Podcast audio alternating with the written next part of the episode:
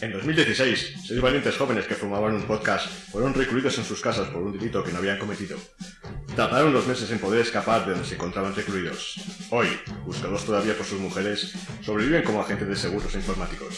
Si usted tiene iVox y los encuentra, quizá pueda escucharlos. Ellos son la teoría de Stat.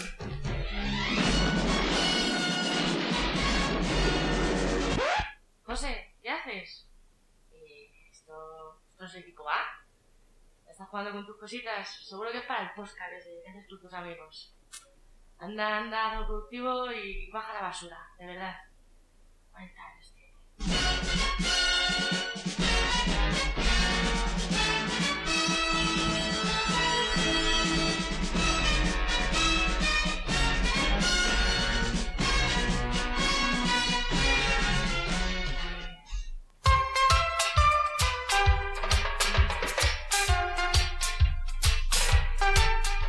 Buenas tardes y bienvenidos a un nuevo episodio de la teoría del Stat.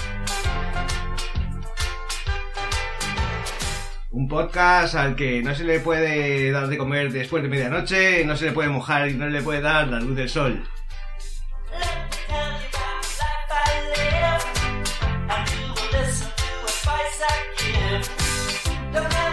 Y conmigo tengo a mis colaboradores de siempre. Empezamos que por Franz. ¿Qué tal, Franz? Bienvenido. Hola, ¿qué tal? Encantado de estar aquí otra vez para charlar un rato con los amigos, unos refrescos, unas patatas fritas. ¿Qué más se puede pedir? ¿Qué más se puede pedir? Nada más en esta vida, nada más.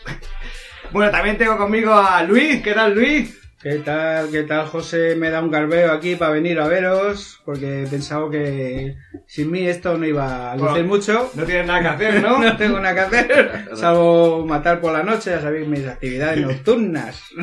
Pero bueno, yo creo que puedo sobrevivir a un podcast aquí en Sí, España. sí,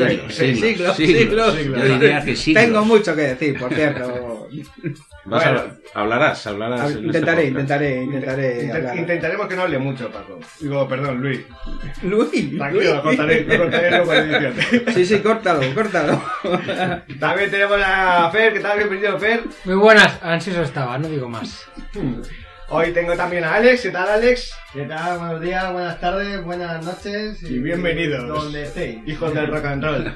Y hoy tenemos como invitado especial a nuestro amigo señor Eastwood, Clean Eastwood. ¿Qué tal, señor Eastwood? Luallu. ¿Luallu? para ¿Luallu? Facebook, o Luallu, el... De acuerdo. ¿Te llamas? Soy, soy ahí un poco... Madera del Este. Eh, sí. Madera del. Este, yo lo conozco como Madera del Este. Madera del Este, pues eso. Eh, estoy aquí para ser un poco verde. Vale. tenemos una mención especial, Sí, hombre, a Ciro. Ciro, ¿dónde estás? Ciro. Ciro, Ciro. Ciro creo que no ha venido. pero no ha podido venir. Ha sido- Tiro, no has venido y estoy Eh, yo por ti. Baja de última hora. Es una pena, eh, sobre todo porque la idea del podcast que vamos a hacer es tuya. Pero Es verdad. Daremos Pero- un par de frases. En su honor Haremos- haremos un par de frases y brindaremos no es que esté Puedes dedicada a mandar ti, ni por- mucho menos, Puedes pero... mandar por WhatsApp o... ¿no? Puedes mandar alguna inter... No, te- no, no, no no, nada. no queremos intervenciones en tiempo real fuera de lo que es esta, esta, esta habitación. Pues te sacamos, te sacamos fuera. Pero lo echamos de menos. Siempre.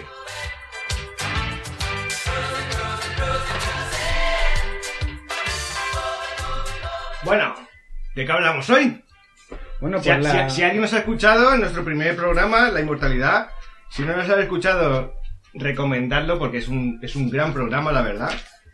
Pero hoy vamos a cambiar de estilo. La verdad es que somos un podcast que no, no nos centramos en una cosa, sino que vamos variando. Bueno, no nos centramos en nada. No nos centramos en nada, la verdad. Este es nuestro tercer podcast, todavía no, no hemos hecho algo Es así. nuestro, es nuestro segundo podcast publicado, porque tenemos que decir que nuestro segundo podcast fue estuvo muy bien, pero hubo por fallos técnicos, no, no, no hemos podido eh, colgarlo. Pero sería el tercero. No, este sí. sería el cuarto Sería ya. el cuarto, Sería claro, el claro. cuarto. ¿Está la red? Hubo uno que no, No, es colgamos que- al no, final. hubo uno que no colgamos. ¿no? Tercero. Pero eso No, es- no, hubo- no. El- Y el primero y el segundo está... Bueno, queda igual. Ideas tenemos muchas, eso que lo sepáis, ideas tenemos muchas, iremos desarrollándolas. Pero- Público normal llegan pocas, pero. Poca, poca. Pero bueno, igual que nos No están dedicamos. preparados, no están preparados. En el bonito. anterior fue un monográfico, ¿vale? Quedó mejor o Llegaron peor, podcast, podcast. pero van a llegar más. En este, por ejemplo, va a ser algo de cine. Sí. Básicamente vamos a comentar cinco películas que, que hemos elegido al azar Bueno, ¿qué has- bueno quizás no ha sido tanto al azar porque las he elegido yo. Y las- Champions, al azar. las has Al elegido azar, bolas, bolas calientes y, me han salido cinco, cinco películas. Tenemos que- que decir también que si, si, si esto prospera y va bien, cada uno de nosotros tendremos cinco películas también. Pero bueno, vamos a empezar por Luis, con sus cinco películas, a ver qué, A ver qué sacamos de ellas. sacamos. No se espera que prospere, pero es una idea para, para pasar el rato. Las cinco películas que hemos elegido, que concretamente he elegido yo, eh, ninguna de ellas, al azar, que no se nos olvide. Sí, yo tiraba un dado y hacía mis cosas y salía una L, por ejemplo, L. L, pues, películas que empiezan por L, ¿no? Todas, todas. Bueno, hay una L, por lo menos, en todas ellas. Y ninguna de ellas es una película de, digamos, de primera fila. Si coges eh, a cualquier persona que sepa de cine y le preguntas, eh, dime las 10 películas más mejores de la historia del cine, pues proba- probablemente ninguna de ellas saliera en la lista. No que- un nexo tampoco de... Ninguno, ninguno. no, salvo que no se, ha, se ha coincide. grabado en cámara de cine. y, se ha, y se ha estrenado en las salas Y de hay, cine. y hay actores. Y hay actores, y hay un director. Son de Estados Unidos, ¿no? Ninguna, Sí, cuatro estadounidenses y una, una argentina. ninguna es de animación. No. Lo hemos evitado. lo hemos evitado. En otros podcasts probablemente... Sí, Ya- Sí, ya no, yo en general yo soy un tipo que evita las cosas. los son padres y... Bueno, es para todos los públicos. En general, menos una. Yo creo que el resto son para todos los públicos. Así que cuando queráis empezamos por la primera. ¿Estáis listos, chicos? Bueno, Pero háblanos, Sí. ¿cuáles van a ser las películas? Prim- primero cuáles van a ser, Preséntaselas Pero yo creo que es mejor eh, presentar una y pasar a la siguiente porque... Sí, en, en modo sorpresa. Porque si Venga. imaginaos un oyente de los que miles que vamos a tener que le decimos ahora las cinco de golpe, pues a lo mejor no le gustan dos o tres y desconecta. Apaga el podcast y se pira. Eh, eh, claro, claro, claro. Oyente, yo no tengo ni puta idea de ninguna de las cinco. Eh, Entonces, Tú. Bueno, bueno, Clint, tú, tú a lo que puedas. Por eso eres lo que invi- por eso puedas. eres invitado. Por eso eres, Por eso eres eres el invitado sorpresa. entonces eh, enganchate. que- Yo he intentado verlas y tampoco te creas que las he visto todas. O sea que tú tranquilo, ya hablaremos de otras No, si no es cosas. por mí, es por el oyente que si no tiene idea, pues que... Yo Tampoco que- vamos a tener muchos oyentes. como tal, eh. Aquí Sí, no, a no, cosas. El que No quiera sabemos, escucharnos no va a aprender realmente nada nuevo, pero oye, si coincidimos en algún gusto de estas cinco películas con él, pues estupendo. No sabemos. Antes de empezar, dar las gracias también a nuestra colaboradora que no está hoy, que nos ha ayudado en la intro. Esta, Muy buena. Esta chorrada buena. que hemos hecho. Una performance fantástica. Un aplauso para Amanda. Bravo, hacemos. bravo. Muy bien, Amanda. queremos, Amanda. Contamos con ella para los siguientes. Para la siguiente, a ver, a ver, algún día se, se incorporará a nosotros. Entonces empezamos con nuestra, nueva- eh, nuestra primera película que es Nueve Reinas.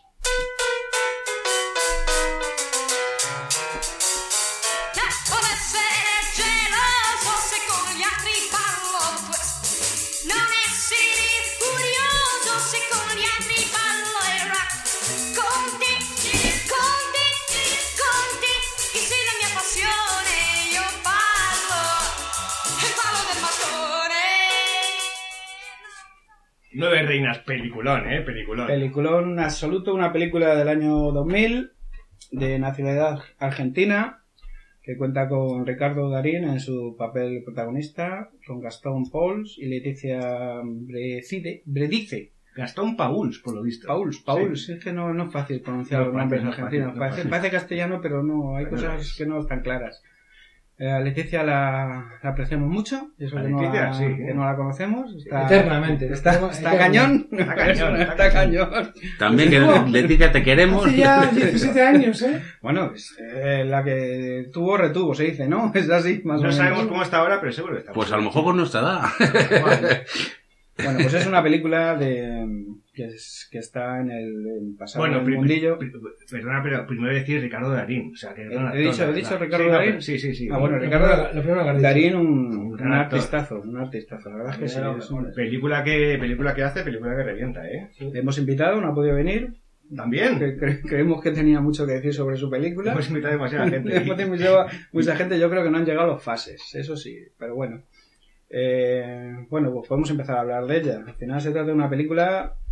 ¿Vamos a hacer spoilers o no? Sí, de todo Todos. tipo. Los mínimos, los mínimos. Bueno, vamos, mínimo, vamos a poner una regla, es que toda película que tiene más de tres años, cinco años, por ejemplo, Haremos spoilers. se puede decir de todo. Bueno, cinco años. Por ser Cinco justos. años. venga, venga. Toda película de cinco años se puede contar cualquier cosa porque al final si no la has visto, pues chico, mala suerte, pues haber estado atento. Tiempo, tiempo has tenido. Opciones ha habido. Ya, ya la han dando en la tele. Bueno, pues Nueve Reinos es una película de, de timos, realmente, de timos y de pillos y de listos y del, y, y del submundo que hay en el que vemos.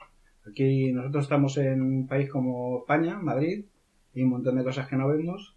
Pues en Argentina, con todos los respetos, pues habrá un montón de No, cosas también- más que tampoco También hay que decir que la, que la- están en, el submundo. la película está rodada justo antes de, de todo el tema este del corralito y todo eso. O sea, Argentina estaba viviendo además una, una época un poco un poco difícil. Además, estaba el, el peso en esa época estaba al mismo nivel que el dólar. También Sí. que- No tuvieron que coger muchos extras. Para la escena del banco aporreando al banco, No, creo no, que no, no, tuvieron no, que coger muchos extras.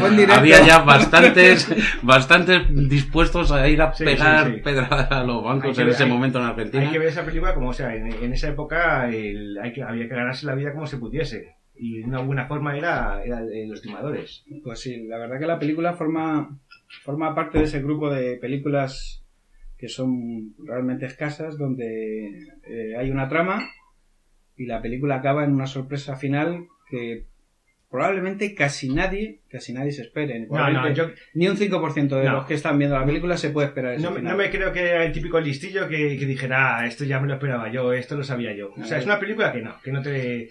Puedes imaginarte muchísimas cosas con Ricardo Darín. O sea, te puedes imaginar, ahora sí, ahora creo que no está timando, pero ahora creo que sí, pero nunca te imaginarías el- ese final. Si da pie- tan protagonista, yo creo, Sí. que, que nunca puedes pensar el final. Sí, sí, la, la película es un poco tramposa, digamos, ¿no? El director siempre te está un poco diciendo, mira, este es el protagonista, este es el que está haciendo las trampas, es el más listo, ¿no? Sí. Y, y no te esperas no solo el, el final, que ya hablaremos también, sino todo lo que conlleva el final. O sea, no solo, no solo la persona, sino el grupo de personas, ¿no? Sí, yo, yo diría más, yo eh, cada cinco años que la veo me sigue sorprendiendo. Yo, yo la, la vi hace poco y, y, y volví otra vez a sorprenderme. Eh, todavía no sabía muy bien eh, la trama cómo terminaba, se me olvidó. Hay que hablar en argentino para... Sí, después, una semana sí. después, y Ya. la vio no para, ¿eh? Se me pega, se me pega, boludo. Sí, la cuestión es que toda la trama te puede llevar a, di- a pensar diferentes finales y jamás te, te imaginarás que acaba como, como acaba, ¿no?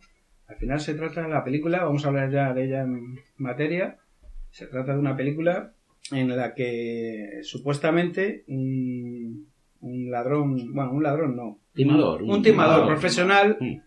está enseñando a un timador supuestamente aficionado a, a no meterse en líos engañar a la gente y salir siempre bien Lo parado. han dicho supuestamente ya. Bueno, pero va- vamos a hablar, vamos a hablar de todo tipo Hombre, de, de todo lo que pasa en la película. En ese momento, no- en ese momento es aficionado. Le conoce haciendo eso. Parece un- aficionado, Un plan ¿eh? amateur haciendo ahí un, un trapi Para- en una para tienda. que ve la peli es aficionado. Sí. No hecho- parece, es aficionado. Exactamente, y de hecho durante toda la peli eh, Ricardo Darín, que es el timador profesional, le recuerda que con su cara de buen chico y persona noble eh, tiene muchos puntos ganados para dedicarse a la profesión de, tal timador. cuando, cuando, cuando digamos el final de la película, volveremos a hablar del principio. Porque yo tengo ahí una, una duda. Pero vamos, sigue, sigue. Si queréis nos quitamos eso de encima y contamos ya al final. No, no, no, no hace falta, no hace falta, no hace no al final la, la película, no, al final no, al principio la película empieza con un, con un encuentro supuestamente fortuito, Fortuito, entre el timador profesional y el, y el, el aficionado, con lo que el aficionado se gana la confianza del otro. ¿no? Al final eh, su- suponemos que el otro por... Sí, bueno, pero, es, pero es un encuentro fortuito desde un punto de vista. O sea, tú te crees que el, el- lo fortuito es que es Ricardo Darín es qui- quien está ahí aposta, ¿no? Para, para pillar a un timador. Pero al final no es así, en verdad. no, no, se supone que el, el chaval, el chico, eh, empieza el plan ahí eh, Exactamente. y, le, y empieza a engañarle a Ricardo Darín desde el primer momento. Claro, que, que es... O sea, Es- Claro, pero tan vista desde el punto de vista de Ricardo Darín que al final nunca te, te puedes pensar que, sí, sí, que no sea así. exactamente. Que no vaya por esa Es vía. El, el joven, el, El joven, sí, el joven, Joven. es el- el- joven... tiene que ver mucho con el lazarillo, porque al final el joven va a ¿Lazarillo ir a de, por el... de Torment? No, nada. De ese No, pero no, no es... El lazarillo de, es- Tor- de Torpes. No es picaresca Es que- ¿verdad? Es de que el timadores. joven- es de el joven- timadores. el timador joven Claro, la, Está junto con el timador viejo. y- Claro, Sí, sí, no, sí, hacen sí, una- hacen una- simbiosis de- Se hace pasar Eh, por el... la película va de eso, ¿no? La estoy aprendiendo, estoy aprendiendo y luego te la están dando por detrás. Claro, en- Básicamente. la final, O sea que es una, es, es una película ¿Cuántas basada en, en, en- en- en Buen punto de vista. Buen punto de vista, buen punto de vista. No habíamos mm, caído en el punto de vista del Lazarillo de Tormes.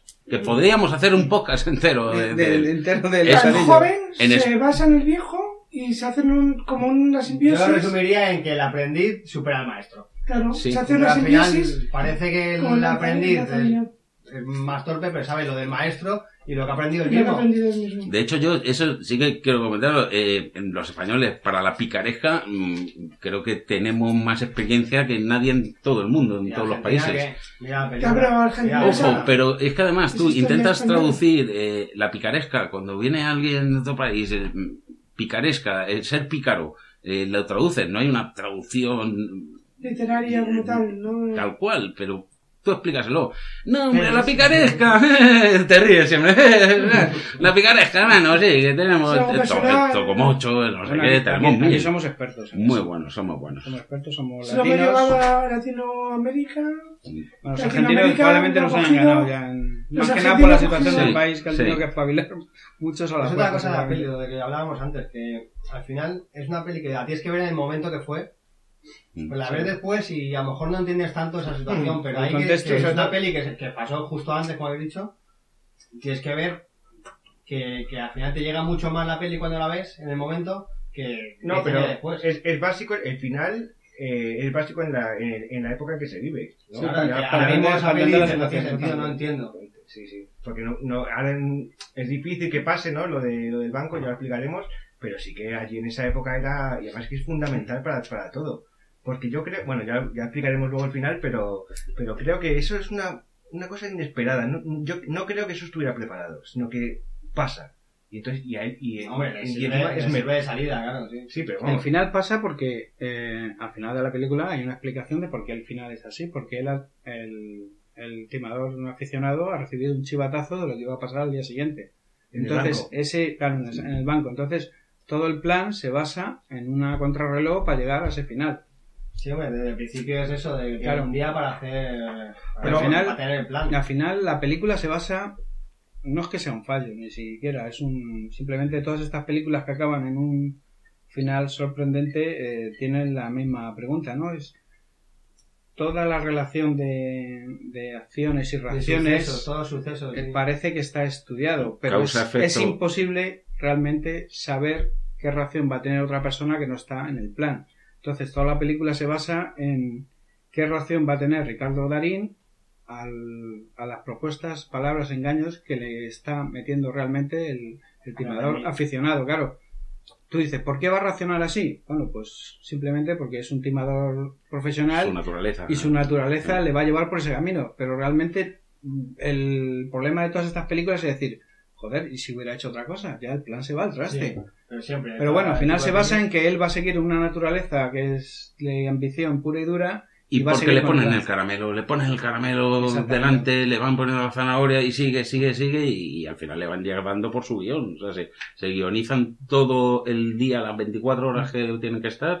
De esta tarde tenemos que quedar con Sí, sí, es un, en es esta casa. es- Luego tenemos que ir al hotel. Luego es un gran plan, está muy, Muy Es un gran muy plan bueno. que funciona porque no falla nada y, y uno sabe que realmente en la vida real mm, tú haces un plan, no de este tipo, que no lo hacemos nosotros ninguno, pero si haces un plan mm, van a pasar mil cosas diferentes y se van a torcer, pero bueno, como es cine lo damos por bueno y ya Eh, está. Tengo, tengo aquí una nota del ausente, De los entes, Ciro, de Ciro, sobre posiblemente la gran frase de la película. No faltan Sí, putos, no faltan putos, faltan financistas. ¿no? Sí, bueno, eso es una. Bueno, tiene la película tiene muchas frases, no solo esa, ¿no? Pero es una película, es una frase que le dice en el. Creo que está en el hotel, ¿no? Eso es. Y coge unas, unas servilletas de, de papel Como si fueran billetes. y le dice: Tú, a ti, tú. Realmente está en el baño del hotel. Sí, claro. Dice: Tú te cogerías con un, con un hombre, que significa lo que significa en Argentina, ¿no? Sí, coger. Coger. No hace falta ni Nadie explicarlo, tiene no, un no me problema gusta. con esa palabra. una Claro. Sí, porque no decimos palabrotas en, en el podcast. Cogerse puede. pero hasta ese, hasta ese momento el tipo se le ve que está actuando. El tipo le está, está siendo, está siendo, eh, le está siguiendo la corriente al, al timador profesional. Incluso a veces muestra la cara de sorpresa, ¿no? Cuando, cuando le dice, bueno, si te pusieran un millón de euros, eh, te cogerías un hombre y él le hace así con una expresión así. Bueno, pues Sí, tendría que pensar, ¿no? faltan puntos. así. No faltan putos, lo que faltan son financistas. claro, entonces no faltan, no faltan putos, falta, falta quien ponga el el tema de pon precio a tu culo. Algo así, pero bueno, no, no lo diríamos. Una proposición indecente, Sí. por ejemplo, igual. Sí, bueno, de esa- la película. eso- Una película que no sé si se da cuenta, pero él se llama- uno se llama Juan, otro se llama Marcos, el dinero le llaman Lucas, solo falta Mateo para los evangelistas. Mira, no había caído yo en el... Lo de Lucas, Sí, Vaya, ahí, hilando, hilando fino. Hilando fino, ¿eh? Hilando fino. Con... Y esto es mío, eh, que no lo busco en internet. Toma ya. Eh, esto- Todo no está en Wikipedia. El libro que hemos cogido antes ahí. Esto no está en Wikipedia. A mí una cosa que me encanta también de la película es el, el, el tempo ese que de vez en cuando te saca. Che, ¿cómo se llamaba la canción? ¿Cómo se llamaba? Entonces, yo cuando la voy viendo una y otra vez, digo, creo que cuando dice lo de la canción es porque se queda un poco en blanco y entonces tiene que meter un espacio eh, para pensar lo siguiente que decir. Pero luego cuando termina toda No, la no, película, pero- dice, eh, qué cabrón, pero si encima es que le está vacilando durante toda la película con la Claro. canción, con la canción, con la está canción. creando confianza, porque el tipo se parece un poco parado, un poco lelo incluso. al Claro, principio. pero ¿qué es Entonces, eso? Que se pone nervioso y dices, ostras, sácalo del tema. ¿Y cómo se llamaba esta canción? Claro, dice, ¿Cómo estamos en medio de un gran timo y este tío se está pensando en una, canción. Y este luego tío tiene que dices, ser muy bobo. joder, con la canción al final. De hecho, hay, hay un momento en, en que están viendo las nueve reinas, eh, ¿no? Y que Ricardo Darín dice, con- se, se queda en blanco y tiene que pensar y, y, y- y dice, ¿cómo Sí, era la canción sí, esa sí. de Rita Pavone, no? Sí. O sea, que es un, es un recurso para, para eso, para parar, pensar en lo que, lo que tiene que hacer. Bueno, entonces vamos a contar la peli desde el punto de vista de lo que sabemos que pasa al final, no desde la trama, que vemos que solo se descubre al final. Se supone, o no, se supone no, es tal cual. Es decir, eh, Te interrumpo. El... ¿No veis en el fa... un fallo de la película El robo de las nueve reinas? El robo. Con la moto. Con la moto. No, porque necesitaban robarlo. Necesitaban pero no, robarla no, pero- para, solo pero para tener la excusa de comprar el original. Joder, pero Ya, es que pero a partir la de ahí sube el nivel, ¿eh? Porque ya no es estar... La Es- persecución es, un poco... Ese robo está preparado. Sí. ¿no? Claro, claro. Claro, Pues sí, si al Sí, de la película, al final de la película Claro. aparecen los dos que están en la moto. Aparece, Sí. ¿no aparecen? Sí, aparecen. Ah, Todo vale, está, toda la trama está, toda la trama. y ahí lo que meten ya es eh, no solo el timo, sino tener que poner dinero eh, de su parte. Que Eh, cambia el nivel, cambia el nivel. O sea, ya es una cosa de me la juego, me la juego. eh. Pues el objeto, ¿no? Mm, claro, vale, ojo, No, pero... Aquí, aquí es en el momento que ya estás timándolo, de verdad. Claro, en un, De que tiene que poner en un tipo de es- en un tipo de esos que nosotros no hacemos ni sabemos cómo funciona, si al final tú no te pones dinero encima de la mesa, es posible que des de pensar a la otra parte que quiere estimar que algo algo falla. Claro, porque, porque uno de los uno de los aspectos de la película que, que está constantemente presente es que el joven Gastón eh, está, está dudando completamente de del, del timo en sí, ¿no? Está pensando que el profesional está engañando. Y De desde- Juan, ¿no? Y, de- y con eso consigue que el otro no piense en lo mismo. Y desde el Y principio, desde, desde el principio sabemos que, que Juan tiene 50.000 lucas. Sí, Eso, eso eso es, está sí. claro. Sí. 50.000. Y lo deja claro. Y lo deja claro. Y Lo eso es fundamental. Claro. Fundamental. Porque sabe que Ricardo Darín puede juntar 200.000. Exactamente. Y la, y la trama viene porque hay una parte de la película que ya que no se ve, que es anterior, que este joven tiene una relación con la protagonista, con Leticia, que hemos dicho que está muy bien. Con los hermanos ya. Y entonces ella le debe contar lo que ha pasado con su hermano, que se ha apropiado un dinero de la familia. Entonces este, que además está en el mundo del timo, trama una- un plan para quitarle el dinero a Ricardo, el dinero que, Que se llevó de los que se abuelos. llevó de- se llevó a los abuelos y que pertenecía a ella y al hermano que- pequeño. Entonces pues- todo el plan es para realmente para hacer Y justicia. todo el plan No es de ella, en verdad. Claro, O sea, de sí. los dos. Bueno, Ella- de los dos. Bueno, no Ella sabe, es ¿no? gira, No se sabe. No, no se sabe, pero ella, ella dice en un momento dado, ¿cuál- le pregunta a Ricardo Darín, ¿cuánto llevas con tu novio? Y dice, nada, lle- llevamos ya un año, ¿no? Y nadie se, nadie, nadie se puede... Ahí nadie sabe todavía que el que, novio que es... el novio El novio él. es él. Sí. Pero, Pero está hecho de la pareja en sí. De Sí, sí, dos, claro, claro. Son Sí, sí. cómplices 100%. Pero el timo es para hacer justicia, no es para engañar a nadie. Realmente la, Sí, sí. el único engañado es un tipo que ha engañado a su propia familia. O sea, que es, realmente durante toda la Película película. un ladrón, ¿no? Claro, Ricardo Darín realmente de, atrae simpatías durante toda la película, en- pero realmente es un cabrón. De todas formas, el beso que le da antes a la hermana, mm, yo creo que sobra. El beso, el El final. beso. Eh, No, en el hotel, en el hotel le da un beso. Sí, eso cuando ya al prácticamente... final- Eso no estaba Eso es cuando dentro el- de su plan, Pero al final te desvela que dices, aquí hay algo que no, que no, No, pero, pero, pero, eh, hay No. antes, el momento de las toallas, para mí sí que es el punto de inflexión. O sea, eh, sí que os he dicho además antes es verdad que puedes ver esta película dos y tres veces, engancha, y ostras, te, te cuesta cuadrar eh, los tempos que va teniendo de primera parte, segunda, cómo conocen, cómo se conocen, cómo empiezan eh, a hacer los pequeños timos de ganar eh, pocas lucas eh, y demás, pero luego ya les sale la bomba de, ostras, eh, de esta nos forramos en 24 horas. Y todavía no te vas dando cuenta de qué es lo que va a pasar hasta que en el momento que tiran las toallas para parar al hermano pequeño. Ahí dices, ostras, aquí pasa algo. Mm, ¿Qué es lo que tiene él para parar al hermano pequeño?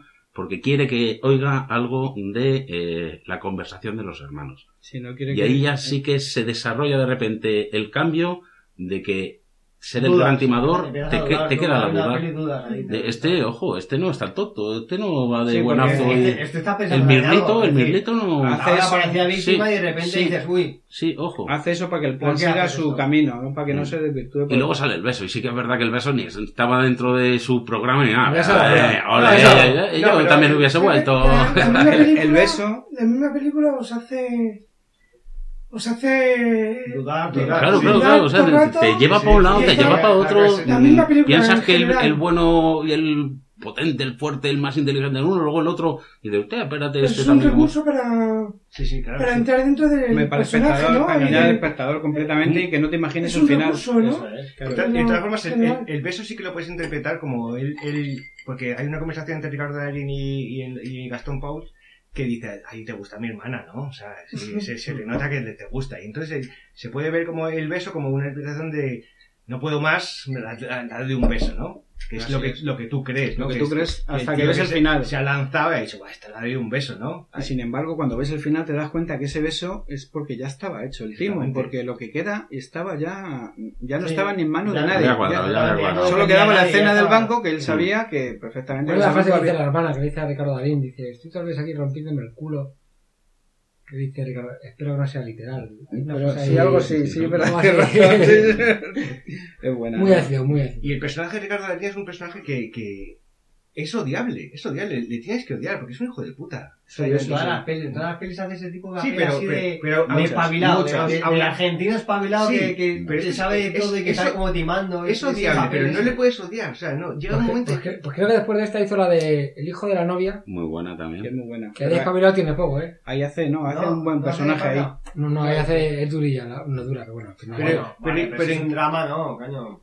Incluso, incluso cuando le propone a la hermana diciendo, mira, esto es un timo, debe estar claro, Súbete arriba. súbete arriba, acuéstate con él, ¿sabes? Y, y por, por, lo- por, Muy bueno eso- lo del acento español y eso es argentino. una- Por las lucas, por las lucas. Eso es, aspecto, eso, eh, eso es un aspecto de la película muy importante, porque no solo hacen justicia con Ricardo Darín por haberse quedado el dinero, es que el hermano pequeño no, jamás se creía que su hermano mayor les iba a engañar a él y a su hermano. Claro, claro, o Entonces, sea- no solo consiguen timarle, consiguen que reconozca lo cabrón que es. Exactamente, sí. Entonces, la hermana, hermano. la hermana hace un pleno, se queda con el dinero y consigue que su hermano pequeño conozca realmente al mayor. Y eso es, es perfecto, ¿no? Sí, Porque sí, al final sí. el plan es, es, es que les sale redondo, realmente. Entonces, para ti el plan solo viene de la tía. No, viene de los, viene de, Viene de la pareja. viene de la pareja. Probablemente más de él, porque él, una- él sí se dedica a eso. Está todos los días ahí. Sí, pero que al final que no quedan cabos sueltos. Es que El plan, el plan viene de él porque al final su padre está en la cárcel. Claro, él, lo es del lo mundo, del team. Claro. Entonces el plan viene de él. Pero me refiero que no hay nada que quede suelto, ni siquiera, porque el plan lo aprovechan todo- para todo lo quitar. aleatorio que puede Claro. ser las escenas Claro. que montan. Exactamente, pero lo aprovechan para quitarle el dinero, que al final era el, el propósito, pero es que meten Para esa. base de cómo es. ¿eh? eh, ese, meten esa, ese, ¿cómo llamarlo? Joder, Artificio. aspecto moral para que incluso el hermano sepa que su hermano mayor para- no vale que- nada. No, para que está viendo la peli diga, me alegro de ello. Es decir, para que no te dé pena al final, porque si te, si te cogen al protagonista, que tiene todo el rato del protagonista, y le timan, al final tú de la peli dices, ostras, han timado al que quería estar yo con él. Pero te, te lo pintan como de malo para que al final de la vuelta digas, Mm. qué cabrón. Vale, Sí, que no sea todo el dinero, o sea, que parte de toda la trama y todo lo que se están currando, ojo, si no hacen todo esto, el tío no lo iba a haber confesado en la vida. O sea, Claro. necesitaba confesarlo Sí, sí, pues para ganar. Pero, eso, te, lo- te lo no pintan ya de cabrón y ya Sí. tú, tú acabas la película contento diciendo, mira, han Mm. timado al malo, no han timado al protagonista. Al final, todo lo que le pasa a Ricardo Darín es justo. es decir, se queda sin dinero, pierde el suyo y pierde el Es que es eso. pierde la confianza de, La de su hermano, De su hermano. de su hermano. No es, no- no es que, no es que no Es gane que es- nada. y además es se que lo merece, pierde. se lo merece Mm. por cabrón. porque- Pierde todo lo que tiene. Exactamente. Pero ese cabrón no lo sabes tampoco hasta el final. No, no lo Por sabes. eso no lo sabes no, que es el el final. bueno, bueno, bueno, bueno, y de repente es el malo y encima le timan. Dices, Y aparte de la trama, y aparte de la trama, por eso mola eh, los, la, el enfoque, porque cada vez que hay un punto de inflexión, es el enfoque del personaje. Claro, o El sea, enfoque, y todo está muy cerrado. El, eh, Sí, o sea, es, es un espacio muy cerrado. sí, sí, o sea, lo que he visto es como un espacio muy cerrado. Son ocho, o- te entre ocho personajes, entre ocho personajes se van de- maquinando Cuando el... se pillan, eh, es un espacio súper cerrado. Una. De las dos horas de película puedes estar fácilmente mm, hora y media, hora tres cuartos, hasta los últimos diez minutos que de repente dices, hostia, pero El qué tío, el cómo me la han jugado aquí, ¿de cómo la han jugado al el otro, cómo... ¿De? No, ¿De No, no, el abiertos ni de- nada. de 10 eso. minutos, 5 No, no, minutos no, los de- últimos finales de película. de hecho, la, la- la última escena de la película es la que te, te aclara toda la película. Y dices, hijo de puta, El tío. último minuto. Sí, el sí, sí. El minuto. pelis para hablar porque es- esta es spoiler seguro, claro. Bueno, pero se puede, se puede comentar.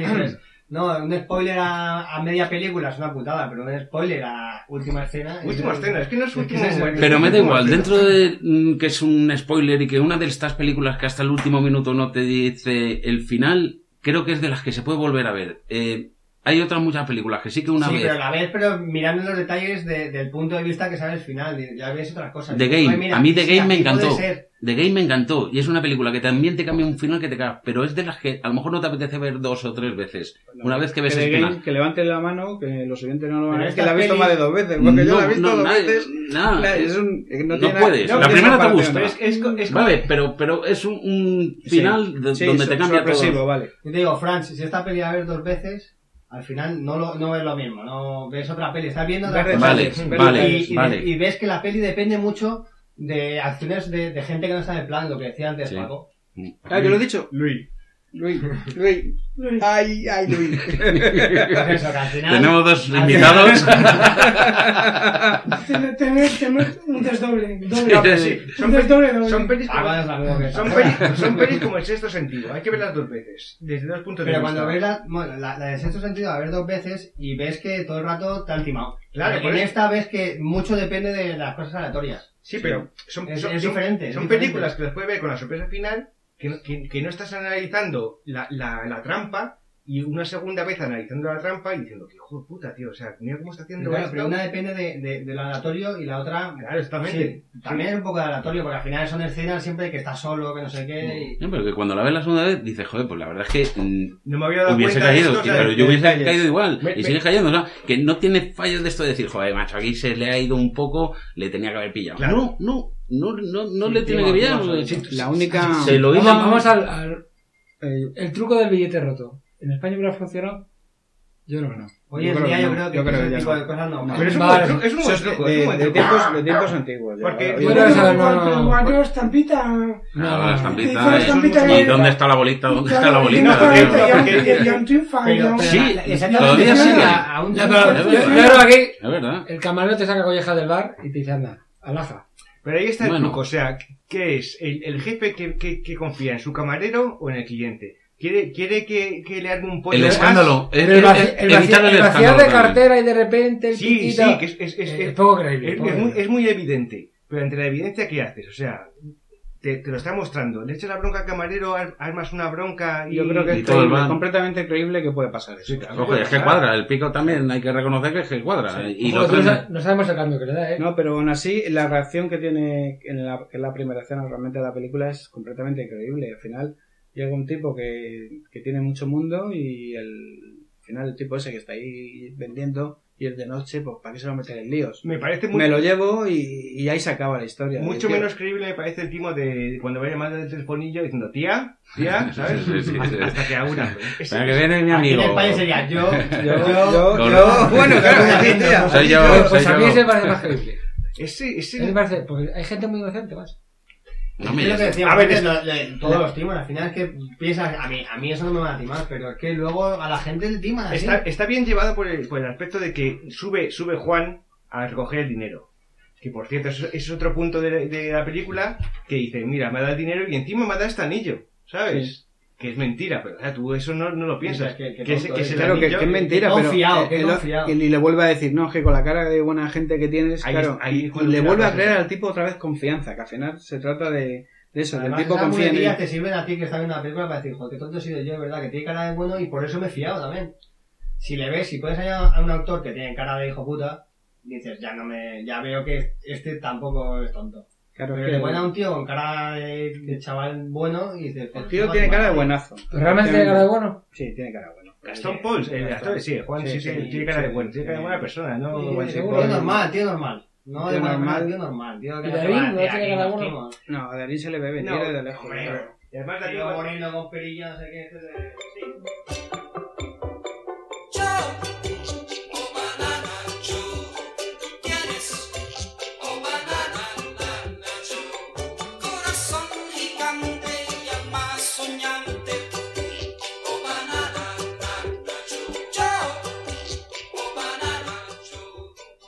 Volvemos en la teoría del STAT.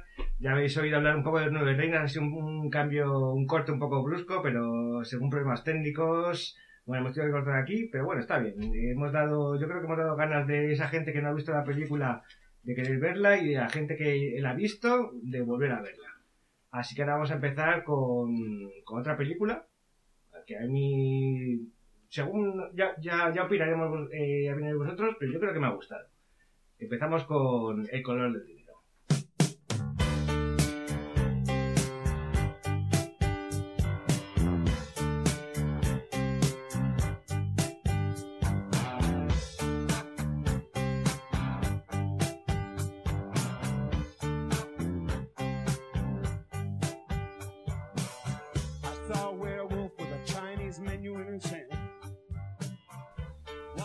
El color del dinero. Una película de Martin Scorsese, que hay gente que lo llama Scorsese y muchas cosas más. Bueno, pues es una película eh, protagonizada por Paul Newman, eh, Lestat, digo, perdón, eh, Tom Cruise y Mar- Mari, Mari Elizabeth Mastro Antonio. Esto es una pista, la pista, esta película es una pista. Claro, al final eh, no podemos hacer un podcast sin que salga el Estado. Además, creo que como tiene mal carácter nos puede, De hecho, nos puede, debería- nos puede machacar directamente, o sea, Cada- si no le emocionamos. así Cada que- programa de teoría del STAT debería aparecer el STAT. Hombre, es que si no De una así, manera otra, no- Te digo que tiene más dientes en esta película que cuando hace de vampiro. tío.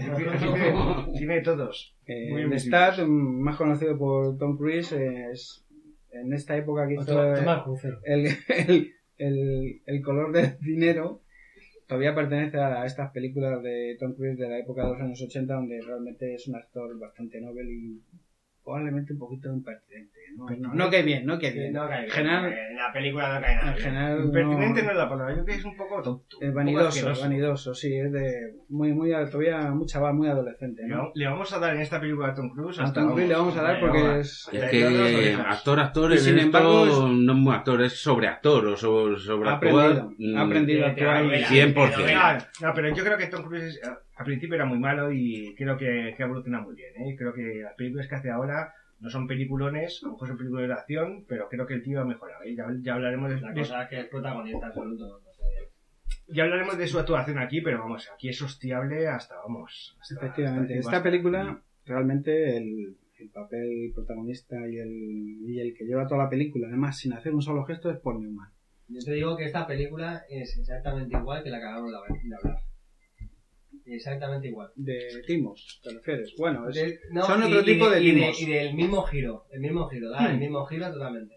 Sí, Yo- no, sí. pero no es un giro sorpresivo. Es decir, la, la, Bueno, la sorpresivo, película no te lleva a no, una no, no. sorpresa final. No es una sorpresa final, pero al final es el, el mismo concepto. Sí, sí, estoy de acuerdo con Alex. ¿eh? Pues Bueno, puede ser que. De que Newman que es el... es el, el nuevo que viene, eh, le enseña al maestro, la frustración del maestro. Sí, pero sin engaños Pues el entre el maestro y el, el alumno, realmente. O sea, no, ahí no hay un timo entre los dos protagonistas. No, pero porque sí que, sí que se puede considerar como una especie de nueve reinas también, ¿eh? El, el, No, maestro, el claro. maestro y el aprendiz. sí, hay un maestro y el un aprendiz pero enseña al maestro y no el maestro hay- le Y enseña el al final de la aprendiz, película acaba con un giro que no tiene el mismo sentido, pero es un giro que, que cambia los dos personajes, los pone uno donde el otro, sí. Sí, no, yo estoy de acuerdo, pero me refiero que igual que la anterior No hay una sorpresa no- final, no, es una sorpresa no es un cual, timo de pero- uno al otro. Pero da la vuelta a los personajes, se ponen uno donde el otro, justo, exactamente, opuestos. En el otro lado, igual, opuestos. Bueno, eh, vamos a empezar por el principio. Eh, Luis. Luis. Luis, sí, Luis, Luis. Pegadme, Bueno, chicos, dejadme, dejadme, dejadme explicar por qué he elegido esta película. Porque al final, si las he elegido es por, por algo, ¿no? El color de dinero a mí me parece un película. Es cierto que tiene muchos retractores. eh, mucha, A gente, mucha gente dice que no hacía falta hacerla, realmente. Pero yo digo que El color del dinero no es una secuela del Buscavida, realmente. Es una ¿Cómo? película completa en sí misma. Es decir, eh, Pues si, es- si es el una- Buscavida no se hubiera hecho, tú ves El color del dinero, entonces Se puede ver eh, perfectamente. das, das por hecho que hay un pasado en, en el, en el Paul Newman que, no hace falta ni siquiera explicarlo. No hace falta ni explicarlo. Simplemente, eh, si tú ves el Buscavidas, sabes que Paul Newman, en- cuando era más jovencito, se dedicaba al billar y a, realmente a ganar dinero y a engañar a la gente, ¿no? Era realmente un Buscavidas. Yo no he visto esa película y para mí, cuando la ves, no es una secuela de algo. Es algo, una película, parece una primera parte. Sí, está claro. Sí, Yo y- sin ver, sin ver el Buscavidas, si alguien ha visto el Buscavidas... No hace pues falta ver el es Buscavidas. secuela, pero yo no, ¿eh? Da, un- da unos datos eh, de la película que vamos a ver. Bueno, pues el- este, este protagonista, que es Paul Newman, No, realmente... pero no, digo de director. Ah, y del director. Ah, bueno, sí. este- Cuando se hizo. Es del año 86, cuando todos, todos éramos muy jovencitos. Y alguno no había nacido. Es una película de Martin Scorsese. Scorsese. Eh, extrañamente, eh, para lo que es el- la producción en las películas dobladas en español, el, co- el título no se tradujo. y El título original es El color del dinero, ¿eh? exactamente, porque normalmente los españoles traducimos el nombre de las películas y ponemos lo que nos sale a la No gana. pusieron campeonato de billar magnífico. eh, Nine Ball Billar en Estados Unidos, algo así, una. Atlanta... Sí, sí, o, o no te joden el final, cosas de esas. Bueno, todas las películas que vamos a comentar hoy no tienen título traducido, lo puedo confesar. He estado pendiente de que esto no, no pasara. Bien Eh, buscado. Muy bien buscado, exactamente. El color del dinero es una, unos dicen que es una secuela de Buscavidas, pero realmente es una película por sí misma. Cuenta la vida de un, de un tipo que fue jugador de, de billar profesional y timador. Eddie, Eddie el rápido. Eddie Felson el rápido, uno de los mejores jugadores de billar de, de su época, que realmente si te ves la película inicial, Realmente la traducción es relámpago. Más que rápido. ¿Sí? bueno, el relámpago es más, más rápido que un tío rápido, o sea que Paseri. ¿No es Paseri? Sí, pero bueno, lo traducen por relámpago. relámpago porque el tío cuando abría la partida era era atronador, realmente, ¿no? Yo Entonces no, yo no entendí muy bien las reglas de ese juego, ¿eh? De por El qué a nine veces ball- metía la 9 y, Yo tam- y yo- se acababa yo- y de tampoco, repente tenía que meter al final. Yo no entendía muy bien. el- Según te explican al principio, dicen, hay, hay nueve bolas, empiezas con la 1 y terminas con la 9. Sí. Pero la, la 9 es pero la que la, la 9 es la más importante. Pero- No, es la única importante. Es la, es la la, que es única importante. Hay veces, no, no me leo las reglas, pero hay veces que desde la salida, si meten la 9, Sí, ganan. la jugada que hace. Eh, Lo que, no, lo que no entiendo es si tienen que meter, si no meten la 9 y meten otra, tienen que meter todas seguidas. No, a ver, intento explicártelo. Sí. Va por orden.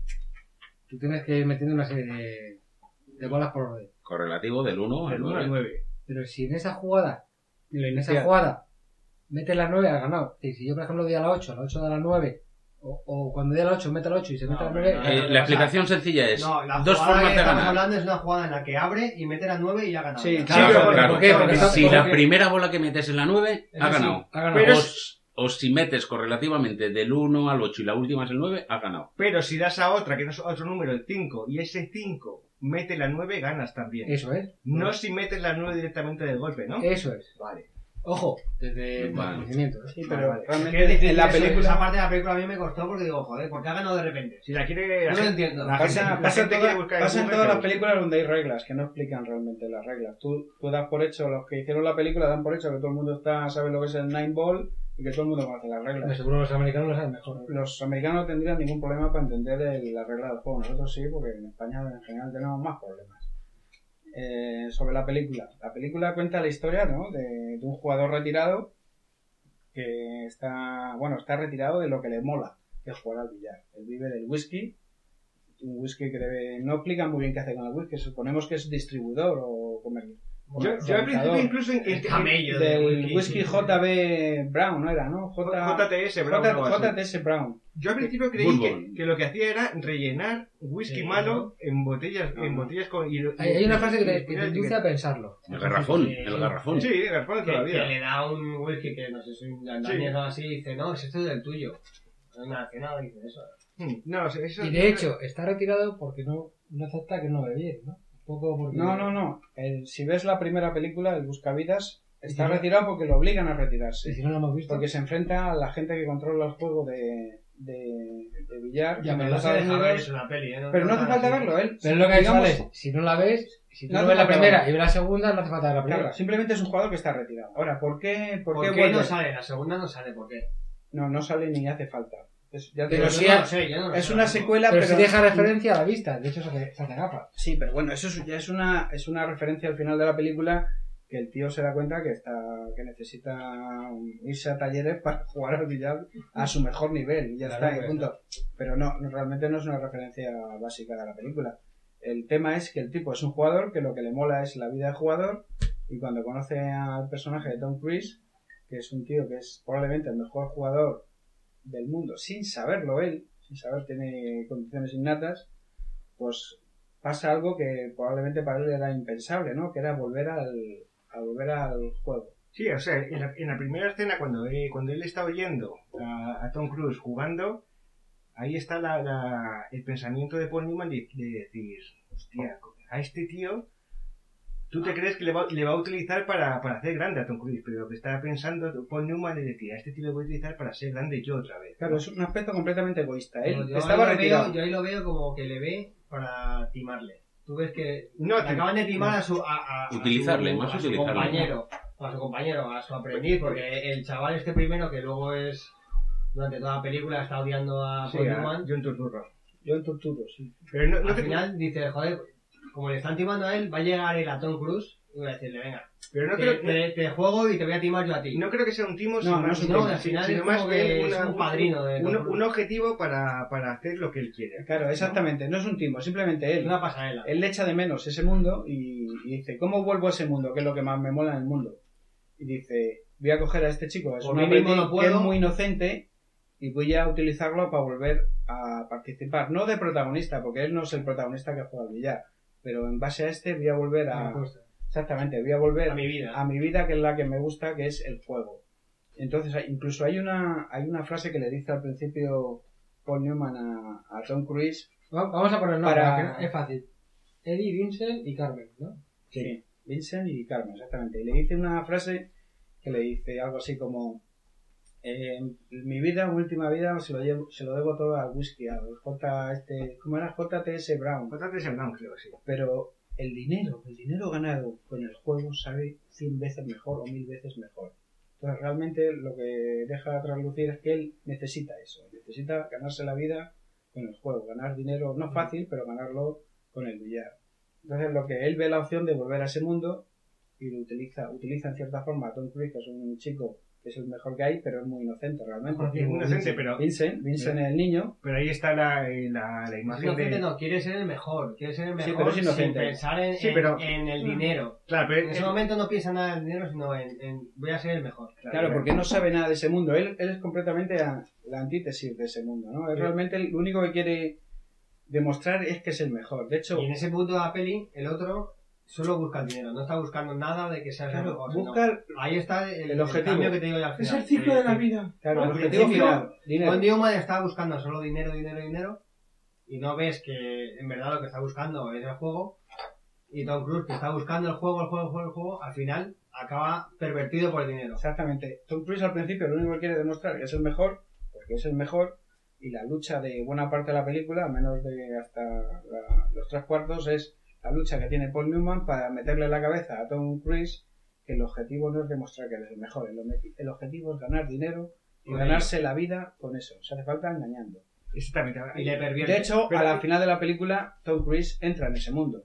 Eso- ese es el cambio que te digo yo que, se, que parece lo de Nude Reina. Al final uno le está enseñando al otro una cosa Sí. y al final de la película cambian y el aprendiz Sí, es el maestro. ha jodido una parte de, de- de la ilusión del otro por, por seguirle y por ser mejor que él. De una parte no, le jode todo. No, le jode todo, sí. No, la película Pues tiene, enseña, tiene pues detalles, ese ciclo, ¿no? detalles tremendos. Yo, yo creo que en eso sí que hay diferencia que entre poder es y dinero. ciclo, No es-. Pero bueno, es el ciclo de la vida del yo quiero esto, yo quiero dinero, yo quiero poder. Yo creo que el objetivo de la película en verdad es lo que dice Paul Newman. A veces para ganar hace falta saber perder. Si no, se lo dice una vez, dice, mira, y le dice, hay una escena que le dice algo así que estoy recordando ahora, y dice, mira, vas a entrar a jugar con este, que es el mejor. Y dice, y vas a perder, Vas a y vas a pedir no sé qué, y vas a pedir, por favor, y vas a pedir, vas a perder, la 8, no sé qué. y vas a perderlo todo. Y dice, ¿y por qué tengo que hacer eso? ¿Y por No, qué? no, Si no, yo soy el mejor. No, dice vas a perder drásticamente, pero dice una palabra. Y te van a humillar, sí, te van a humillar, No, algo así le dice. Te van Vas- a humillar y con eso van a... Y dice, ¿y por qué tengo que hacer eso? Yo soy el mejor. Y dice, porque si haces eso, cuando lleguemos a Atlantic City no te va a conocer nadie. Y todo el mundo va a querer jugar contigo. Y aún así el otro no lo entiende, no lo entiende. Y hay un momento en la película que En le ese, momento, no, desobedece. en ese momento lo que, lo que él quiere es ganar y ganar y ganar y ganar y el dinero no lo ve. De hecho, se lo dice porque la gano saga. Y no ve, no ve la inversión en sí de voy a perder y luego ganaré mucho más, La estrategia. sino dice voy a ganar ya, ya, voy a ganar, ganar y solo Se quiero lo dice porque en la saga hay un negro. Sí. Hay un negro. En- Y te dice, este tiene dos días con 6.000 dólares. Exactamente. o así. Y si te dejas perder por este, después vas a ganar más. Pero Tom Cruise, que su objetivo todavía no es vivir del billar, sino simplemente demostrar que es el mejor, porque el chaval una- un tío joven y que realmente todavía no está en ese mundo, pues eh, durante parte de la película le desobedece a Paul Newman. De hecho, demuestra que es el mejor en un espectáculo. Lo de dice- para busca. Claro, exactamente, dice. le- cuando sale de la sala le dice algo Es así un poquito como, también ¿Qué has ganado? ¿Qué has ganado? Le dice, pues he ganado 100 euros. Esto es una puta mierda. Te voy a decir lo que has, lo que has perdido. Con la exhibición que acabas de dar, el tipo ese que, que te puede dejar 6.000 euros no va a jugar contigo porque ya sabe que es demasiado bueno. Que eres demasiado bueno para él. Dice, por favor, hazme caso. Solo te pido que me hagas caso. Entonces, a partir de ahí, de esa cena, Tom Cruise empieza a entrar en... Y mucha, y mucha culpa tiene eh, Carmen, que es la que en verdad maneja las apuestas, eh, la que le organiza todo y la que le hace un poco decir, nada, tú, tú eres el mejor, tú lo que te haces es ganar. Carmen es, Carmen es un personaje... Yo creo que Carmen busca el dinero nada más, ¿eh? Sí, no, eso te digo, Carmen es pero, no, busca, no busca el tú tienes que ganar porque es el mejor, sino tú tienes que hacer Tienes que este ganar. como dice este porque así ganamos más pasta. Eso, es totalmente su diablo aquí en, la- en el hombro. El objetivo de Carmen es ganar dinero. Carmen, la fisionomía de Carmen. ¿No llama la atención? No, Se no, podría no, llamar así. no, son los años 80, tampoco- Claro, pero comparada, con ahora que dicen la, la mujer muy delgada, o sea, una mujer con sus curvas, con... Ah, Bueno, bueno, no está el mal, como no prototipo está mal, de-. Bueno, Carmen, antes del color del dinero, hizo hizo Avis, bueno, antes o después. No, después, Avis, después, bueno, Avis hizo después, después. y después hizo lo de Robin Hood, que era un rollo patatero absoluto con, Sí, esa con, mujer con, eh, de Jesús y realmente no se la ha vuelto a No ver. se la ha vuelto a ver El mejor ¿verdad? papel que tiene es el color del dinero y el, el papel que tiene ahí, ella, ella, porque pertenece a ese mundo, no del billar, sino al mundo del timo, tiene claro que lo que vale es el dinero. De hecho, hay una frase que hace así, Tom Cruise al, al entrar en una sala de billar dice algo así, ¿lo, lo hueles? Hace así, ¿lo hueles? Y dice Tom Cruise, y hace una contestación absurda, no, Sí, no recuerdo cuál es, pero de niño, pequeño. Sí. Y le dice Carmen, el dinero, idiota, el dinero. Y Carmen lo que es es un poquito, vamos a decir las cosas, un poquito golfa. Calentona. Un poquito Claro, ¿no, no, ¿no veis como Carmen de Bisset de el dinero, el poder, este Pues a lo mejor el personaje es posible que se hayan basado en la... en Bisset? Pero el- de- el papelón de Bueno, Carmen es tremendo Buen porque... punto, buen punto también. Eh, Porque- nos da unos puntos ahí. Sí, sí, sí, sí, sí, No, sí, dando Hay una escena también muy buena que cuando Carmen abre la puerta, está en el hotel, no está Tom Cruise y entra y se le empieza a insinuar con Sí, la camisa, pero se ata la anteriormente ya camisa. está en la ducha, sí, con la esa bolsa es la primera. sí. Y luego en la segunda, y se le Pero- toma la eso es lo cama. digo yo, la veis y no es como las tías de ahora, es decir, el tipo de mujeres súper delgadas, la tía tiene sus curvas. y- Eh, los eh, 80. Los 80. Como los de los 80. Sí, no, y es una, buena, es una bonita escena esa porque Tom Cruise del 86 la película. le deja claro a la chica que no estaba ahí por ella. eh, Digo, Paul Newman le dice, oye, mira, que yo aquí no estoy por ti, que no quiero coquetear contigo, que no te quiero hacer nada. Que lo que estamos ahí- aquí es para ganar dinero. Exactamente, ahí todo el rato dicen, es para ganar dinero y no. lo que Utiliza, utiliza tu cuerpo. quiere Claro. es sí. ganar otra vez reputación. Que también hay que tener Sí. fuerza de voluntad. eh, Que deje- ya, pero que deje jugar. momento. Ya, pero eh, Paul Newman realmente para la oportunidad que se le había brindado no estaba para tonterías. Entonces la chica le importa un pimiento. Entonces lo único que quiere es que sea su aliada para reconducir a, el, No, no solo niño. estas tonterías, eso es como una de las cosas que decimos El con mis colegas, de decir, no, ojo, bueno. Es que Vincent, las Vincent. mujeres de mis amigos son feas, y las tenéis que ver feas, aunque sean un pibón que te cae, las mujeres de mis amigos son feas. Son feas. Claro, esas son feas, aunque- Por Sí, respeto a mis Claro, hermanos. hombre, claro. Y ahí sí que lo hace y sí, si no va a Es una estar peli en la, en que hay tres personajes principales y los tres solo buscan por sí mismos. Luego va- van como mezclándose lo- los, pensamientos, el- el- lo que piensa uno lo piensa luego el otro, pero al final Sobrevive. cada uno es totalmente Sobrevive. único para, para él, es decir, todo para mí. Sí, sí, además Paul Newman, lo- eh, Paul Newman sabe perfectamente qué es lo que quiere Carmen. Y entonces, por- por- yo creo que por eso se hace mu- amigo suyo, ¿no? Eh, Esa, gana esa Tú confianza. quieres pasta, por eso te Claro, te vas a dar pasta, pero sigue mis reglas. Claro, ¿sabes? pero Esto hay- es lo que hay que hacer. Hay yo, una quería, escena... yo quería entrar con vosotros y la escena en la que Paul Newman pierde con el tío este, Sí. ese actor. Forrest Whitaker. Por- Esa, esa escena es clave. ¿Por qué? Porque Claro, se demuestra que de hasta... repente un- él quería jugar y pierde y dice, hostia, que a lo mejor no llego a lo que quería. No, claro, ¿eh? esa escena demuestra que él, por muy importante que se crean en el mundo, no importante, sino sabio, o sea, él piensa que es un jugador profesional, un timador, que él da lecciones. Entonces llega el tipo este y sin darse cuenta de nada, le, emba- le embacua, no, Le pregunta le embacua, le embauca. Es que- es que- veces, es que Luis ya. Claro, llega un momento que él se da cuenta de que ha caído la trampa. Y le pregunta, ¿eres jugador, verdad?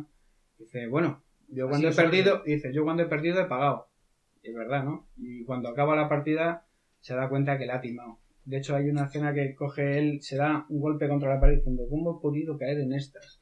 Y ya ahí está, Vincent y Carmen están Ahí ya se dentro. separan, ahí es el momento en el que se Claro, separan. él se da cuenta que el, que el tema que el tema que él quería realmente retomar no era no era lo correcto. Él, a él no le vale conformar a, a Vincent en el, en el mundo.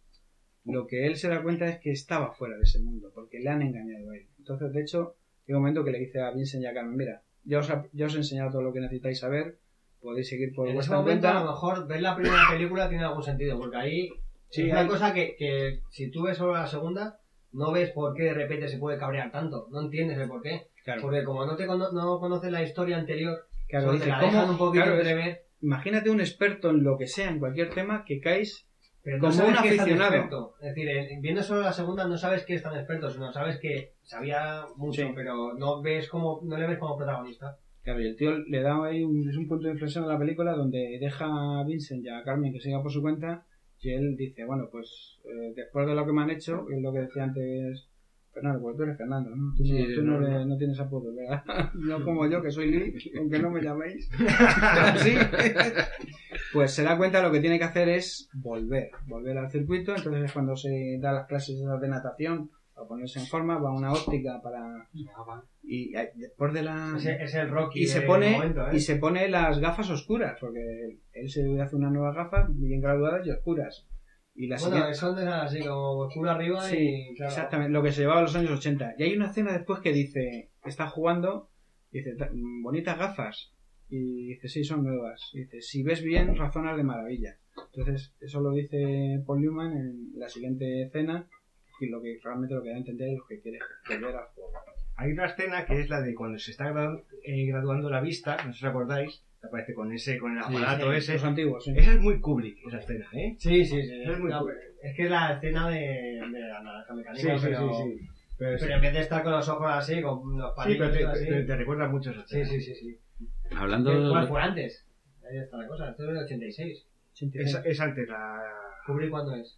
Del 89, 88. No, Naranja Mecánica. Pues Naranja Mecánica no sé si es del 86 también, ¿eh? no, no, no lo sabemos, pero buscarlo en internet, que para eso Sí. tenéis internet. Aquí no- y el no hay señor internet. Google.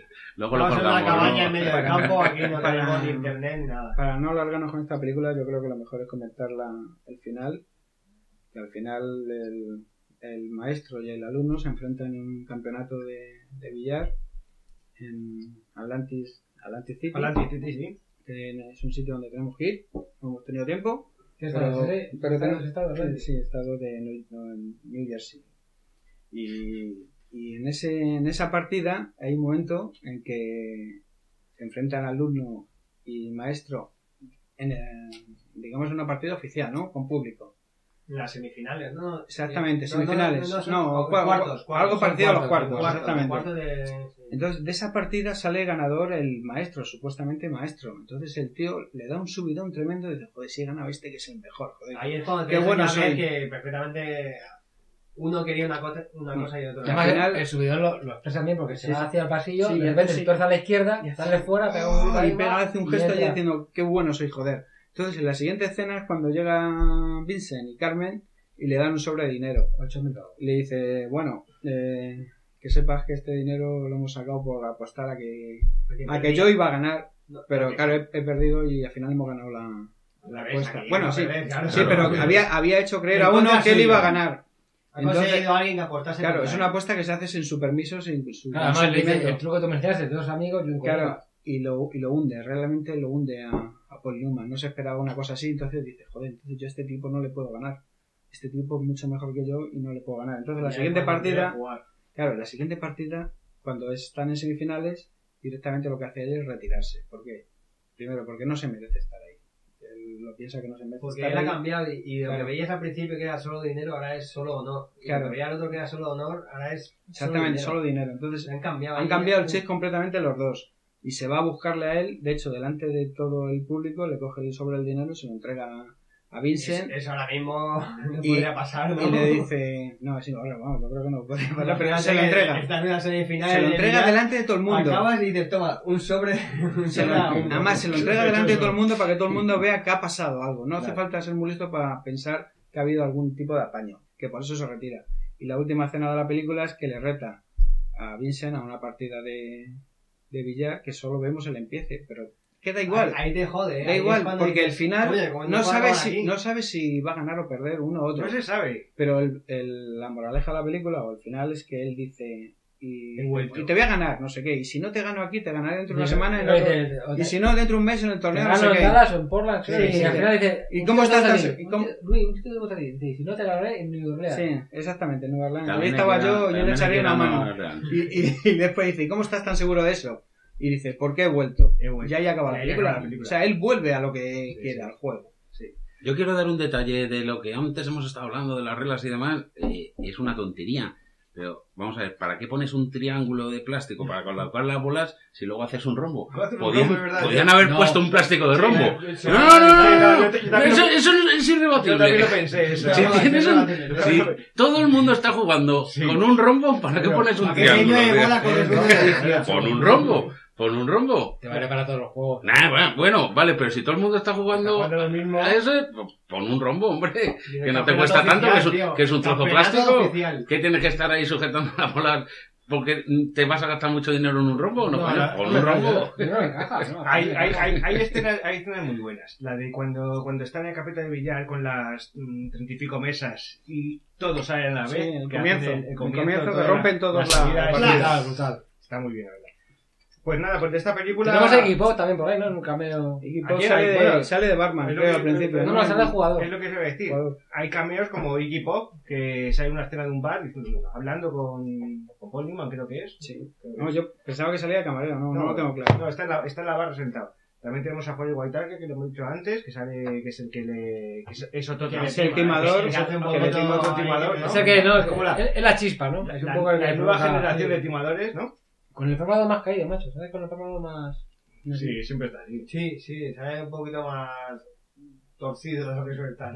Sí, con el ojo para otro lado, sí. Tampoco vamos a comentar nada más de la película, si la queréis ver, ya La recomendamos. La recomendamos. Bueno, tampoco, tampoco tan recomendable. A ver, es Le dieron, creo que le dieron el Oscar a Paul Newman. me pareció lenta, ¿eh? Me Años pareció después- bastante lenta. Es un Oscar, Bueno, no era- merecido por esa película hecho. algo y, y cuando ya parece que va a llegar ese algo, está que... No, pero bueno, a ver. El Oscar No. hubiese sido más merecido en la primera, en vez de en... Es- Sí, Esa no probablemente, pero la academia Eso dice nunca- que a lo mejor, que, a lo mejor fue No. el, el segundo Oscar que ganó Paul Newman. O la, ley- la leyenda indomable, posiblemente, es anterior. Peliculón, peliculón. Y nada, nada, comentar. Si oís ruido es mi gato que está ahí intentando, queréis. intentando escapar. tiene mucho que decir, pero no sabe cómo.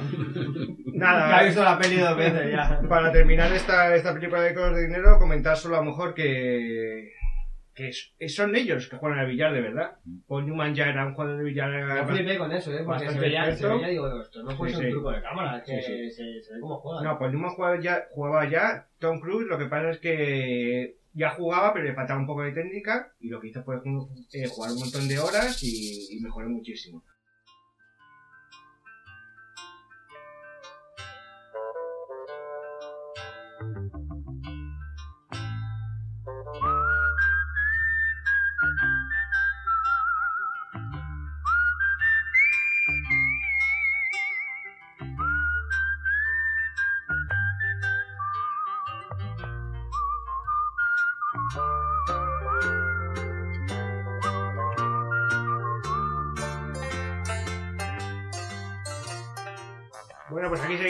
Con nuestro podcast de la teoría de Stat. Otra vez hemos tenido problemas técnicos y ha habido otro fallo hablando de color de dinero. No se nos ha cortado mucho, pero bueno, hay algunos minutos que nos han grabado, pero bueno.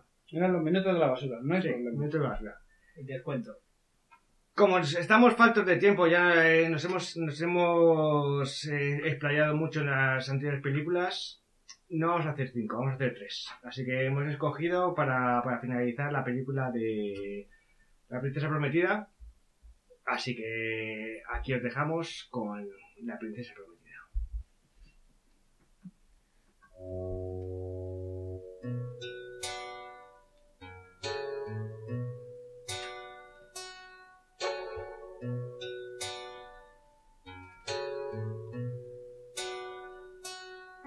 Bueno, pues vamos a hablar de La Princesa Prometida, otro película, la verdad, de los años 80, muy grande. Una, particularmente una de mis preferidas. Luis, ¿qué tenemos de La Princesa Prometida? Datos. Bueno, pues como bien dices, La Princesa Prometida es una de las grandes películas del cine sin pretenderlo, que eso es un dato muy importante porque al final es una película de serie B que se hizo con recursos muy, muy limitados y muy escasos y sin embargo se ha convertido en un, en un clásico del cine. Es del año 87.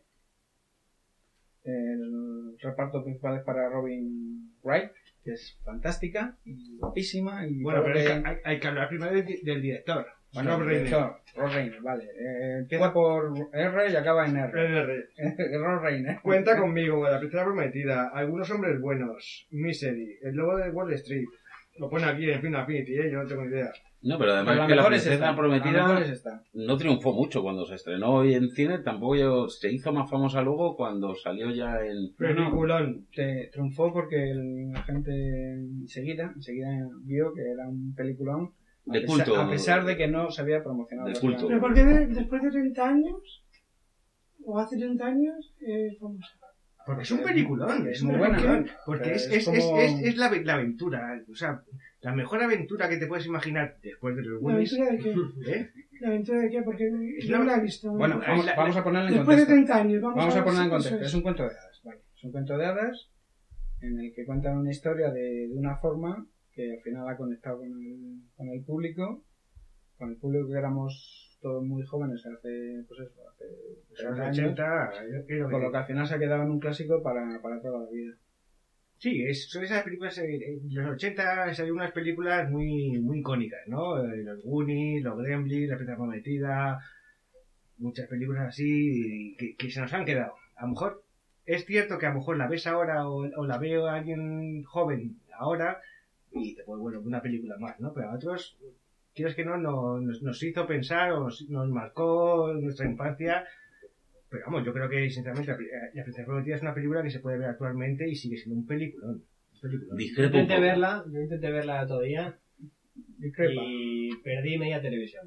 Pues porque, porque no tienes sentimientos, Alex, no tienes sentimientos. Yo tenía una televisión tu de, cora- tu de cora- 48 pulgadas y estaba aprovechando 19 de ellas. Tu corazón está Las, vacío. las otras 20 y Eso es algo un problema menor. Eso es que. era negro, era negro.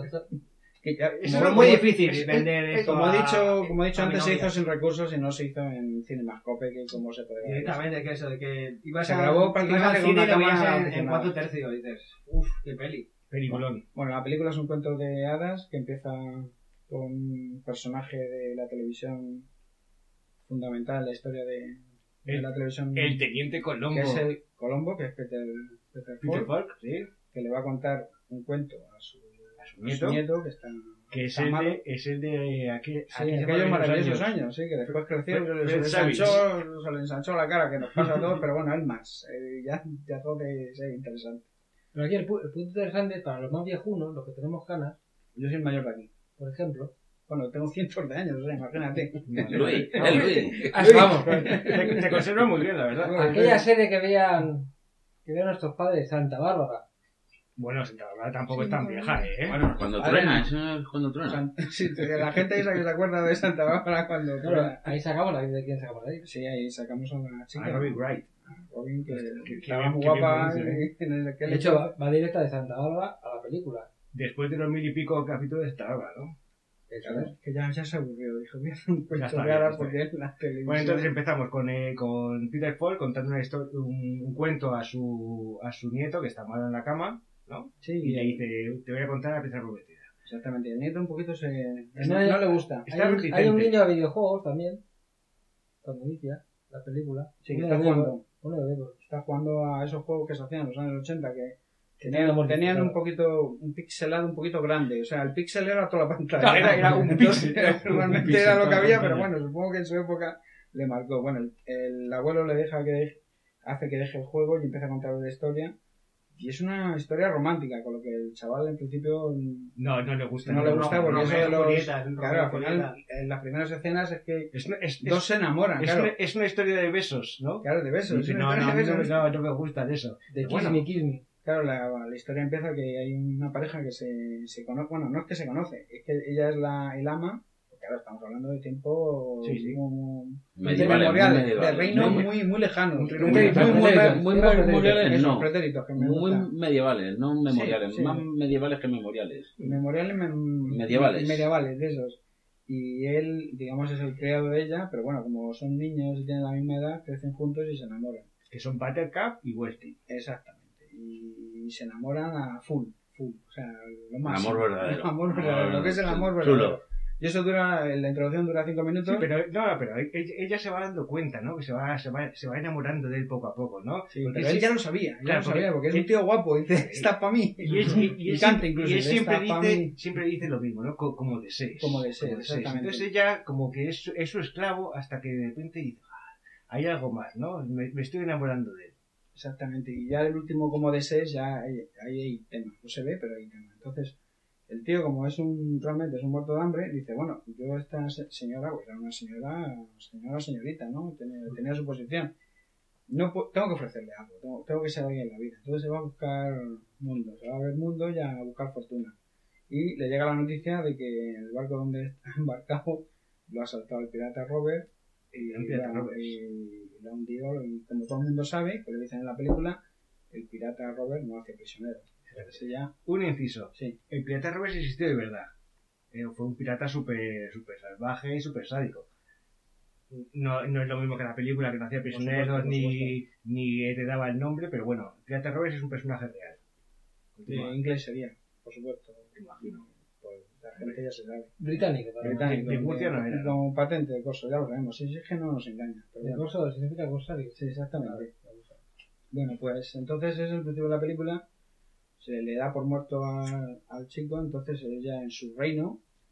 eh, es un reino, claro, con un, con un rey, con un príncipe. un con un príncipe, príncipe, con un príncipe. el Humperdinck. Principado, entonces. Un Claro, es como un ca- el un principado castillo, de, ¿no? de Mónaco, exactamente. Entonces, él tiene que elegir a una chica del, del reino para casarse y hacer una familia feliz, que es lo que se llevaba en esos tiempos.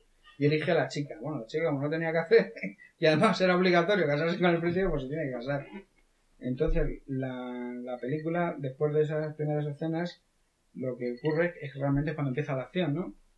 El, el bando, el reino contrario a donde vivían todos estos, ¿Cómo se llamaba? O sea que llevamos, llevamos 15 minutos de sí. película en nada. sin aventura, Era el- ¿no? era- Es que yo- Es que yo en esta película discrepo. Es la intro, es la intro. Pero es que tú discrepas mucho. Pero bueno, yo No, no, a ver, esta, de esta película no se puede discrepar. Si vas a discrepar, cállate. No, no, yo discrepo, yo no, discrepo. No. Bueno, ¿Habéis dicho que es de aventuras? Pues hay mil mejores de aventuras. Luis, Bueno. sigue. Bueno, eh, déjame seguir. La cuestión es que el reino enemigo de este otro supuestamente contrata a unos matones para secuestrar a la prometida del, del futuro rey, el príncipe, es. y la secuestran y se la llevan a, a su, al reino ese. Entonces ahí empieza la acción. Empieza la acción porque se la llevan y son tres personajes muy curiosos. Un, un líder del grupo que es bajito y que solo para no dice otra cosa que inconcebible y tiene muy mala hostia.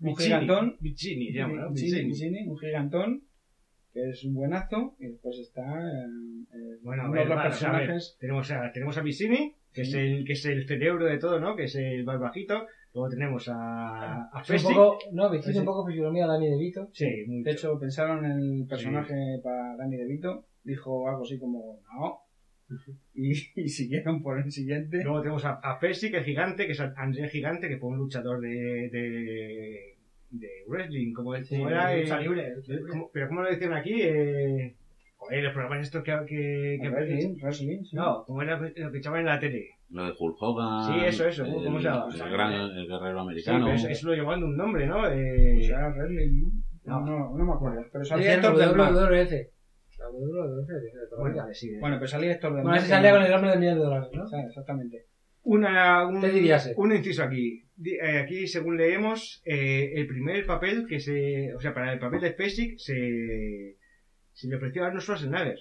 pero años atrás Años- en un primer intento de hacer la película Exactamente. Que- bueno, es una era todavía un desconocido, pero no. No era muy caro y tal, y no. No, no cuajó. No cuajó. sí bueno es una caro película, y- y muy es una película que se hizo sin, sin un duro así que Lucha anda- libre, ¿no? Lucha Ah, libre sí, era bueno. lo de eso, ¿no? Sí. ¿O No era eso. bueno, la cuestión es que Voy a estar dando de vueltas todo el podcast. ¿eh? Vale. Y el tercer personaje de- del trío que secuestra a la princesa es eh, el actor Mandy Patinkin, Patinkin, que hace el, el personaje de Íñigo Montoya, que lo podemos ver ahora en Mentes Criminales. Mentes Criminales y más cosas como. Homeland, Homeland. Hom- Homeland. Homeland, para, para los amigos. Y en fin, a los tres secuestran a la princesa y se supone que la van a llevar al reino ese con un objeto que no se especifica ni importa. 2.26 medía Andrea Gigante. No está mal. 2.26. Y yo estoy ahí casi. Estoy ahí, pero yo soy un. Yo soy, como sabéis, un vampiro con una planta impresionante. Y me sirve para atraer a mis víctimas. Pero bueno, eso no, viene a cuento. Eso no viene a cuento. Y hablando de cuentos, Entonces, la película realmente la acción es cuando un enmascarado sigue al trío que ha secuestrado a la princesa con intención clara de, de liberarla, ¿no? Entonces, eh, toda la película se basa en eso, hasta que la libera. Y uno tras otro va, digamos, eh, sorteando a los tres personajes principales, a los tres secuestradores, hasta que los vence. Entonces, una vez que los vence a los tres, Bueno, bueno, pero espérate, El espérate, enmascarado. o sea, pero- El sí, pero vamos a contar va- vamos a analizar un poquito cómo vencen los tres. a cada uno nos cuenta en su, en su en su, en su estilo. Se supone que son tres expertos en una cosa y él lo vence a los tres en su, en su punto fuerte de cada uno de ellos. Eh, Wesley les va siguiendo en un barco, ¿no? Por la noche. Entonces ellos ya aparecen en los acantilados de, de Moan, que son eh, Ya están, hemos en, dicho que huele, entonces. están en Irlanda. Ya sí. lo hemos revelado. Hombre, no pasa nada. no, no pasa nada. Es una película de... Spoiler, spoiler. Eh, Pressing montón de- catch, gracias Alex, gracias. Pressing catch que me está joder, tío.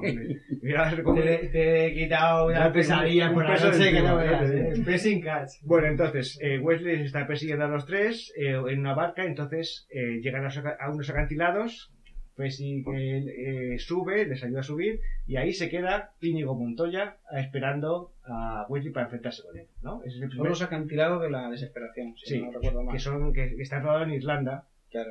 Allí en la parte, en la parte esa. En la parte La parte de los acantilados, En la claro, parte de, la parte de los acan- acantilados. de los acantilados, exactamente.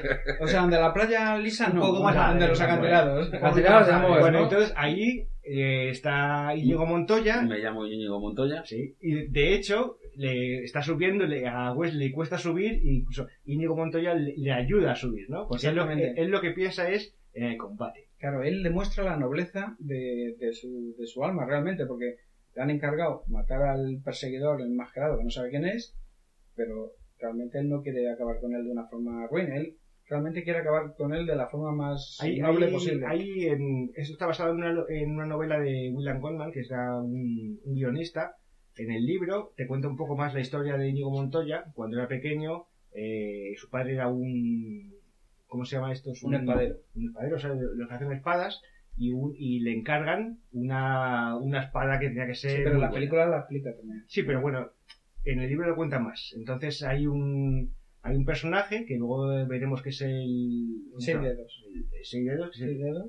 que le encarga una espada a su padre, la, la mejor espada que tiene que ser, y cuando se la cuando se la construye no le paga. Al, Exactamente. al espadero. No solo no le paga, que además le mata. Le mata. espadero herrero puede ser. Pues sí, mira, eso, herrero. Es que hay palabras que son muy difíciles de, de- de pensar. Bueno, pero, eh, por ejemplo, un espadero, espadero ¿Herrero? famoso, español, español. famoso sale también en Los Inmortales, ¿no? El, el personaje de Sean Connery es un Bueno, espadero pues el- mayor del, el- de Felipe, eh, no sé qué, uno de los Felipes. El padre de Íñigo Montoya eh, tenía, si no recuerdo mal, tenía era en Madrid.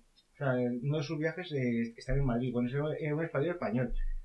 De Albacete. Español, ¿no? español, De Albacete. No, no, de Madrid, se... Albacete o Toledo, porque... Espadero herrero. Sí, sí. Yo lo que entiendo es que esta película nos está hablando de la rata gigante. Bueno, pero eso, A eso, eso es- eso es- llegaremos, llegaremos, llegaremos. Bueno, pues entonces las cicatrices. De Giant Rats. Pues son roedores, además. Las cicatrices que tiene Íñigo- Montoya son producidas por... Sí, porque él era muy pequeñito, le retó a este señor, malo, malo, maloso, y le, y en vez de matarle, le, le rajó la cara que siempre viene mal para, para Sí. las mujeres. Y En entonces para las fotos, mujeres. sobre todo, Y ¿eh? para las Para fotos. de carnet. Pero como no eran tiempos de fotos tampoco. Pero, Una- pero, le, le- pero le, deja vivir y, y entonces... Además te preguntaban mucho, ¿qué te ha pasado ahí? Claro. Era incómodo, era incómodo. Y lo curioso es que esta historia, esta historia Íñigo. Montoya se la, se la cuenta al enmascarado eh, cuando le está esperando para matar. Entonces sí, sí. el, Lo más O sea, no sería Wesley. Wesley, que después Todo- sabemos que es el pirata Robert también, o sea, lo tiene todo. Era todo. Era todo en uno, era tres en uno. Entonces, Todo le, el, le cuenta el- la historia. el objetivo de la, de la vida de Íñigo Montoya es, es la venganza. ¿no? Sí, básicamente. Es vengarse del que mató a su padre. con tranquilidad, tampoco es que esté apresurado. Sí, no, pero vamos, es, que es, un- es su objetivo en la vida. Y, Pierda- y- y pierda luego, la- y luego la comenta- comentaremos, aunque vosotros decís que la frase más famosa es la de Íñigo Montoya. Y La ¿qué de, pasa la la historia? tú mata- Yo creo que hay otra frase mejor. Pero en bueno, la película. Pero la que pasa la historia la que pasa la luego- luego- luego- Decirla, decirla. no, luego, luego, luego la la vemos. estáis hablando de No, la gente que conoce, pero igual No, pero cuando, cuando lleguemos al final de, de la película hay una frase que yo creo que, que es la que cuestión marca. es que Íñigo Montoya y el enmascarado hacen un duelo de espadas que los dos empiezan a pelear con la mano izquierda porque no quieren acabar la pelea. Son tan presuntuosos que piensan que, Bueno, y, que van a ¿Sabes matar al otro. está grabado todo con la misma mano, con la Sí, derecha? exactamente. Entonces, Bueno, pero sabemos al final del duelo, ¿no? Es sí, bueno, el, de- el duelo al final lo gana el enmascarado porque la espada resulta mejor que... Bueno, y, y Diego Montoya le dice en un momento, bueno, te tengo que, confi- eh, que confesar una cosa, no soy zurdo, Sí. ¿no? Entonces se cambia. Y siguen peleando Y un rato. Y, Y luego- dice, ¿de qué se ríe? ¿De qué te ríes? Dice, porque yo tampoco, Tampoco soy soy zurdo. Se ¿no? cambia la espada a la mano derecha, entonces cuando le... Le vence. ponen a dar brincos ahí. de- Eso de es, hecho- es humor Monty Python, ¿eh?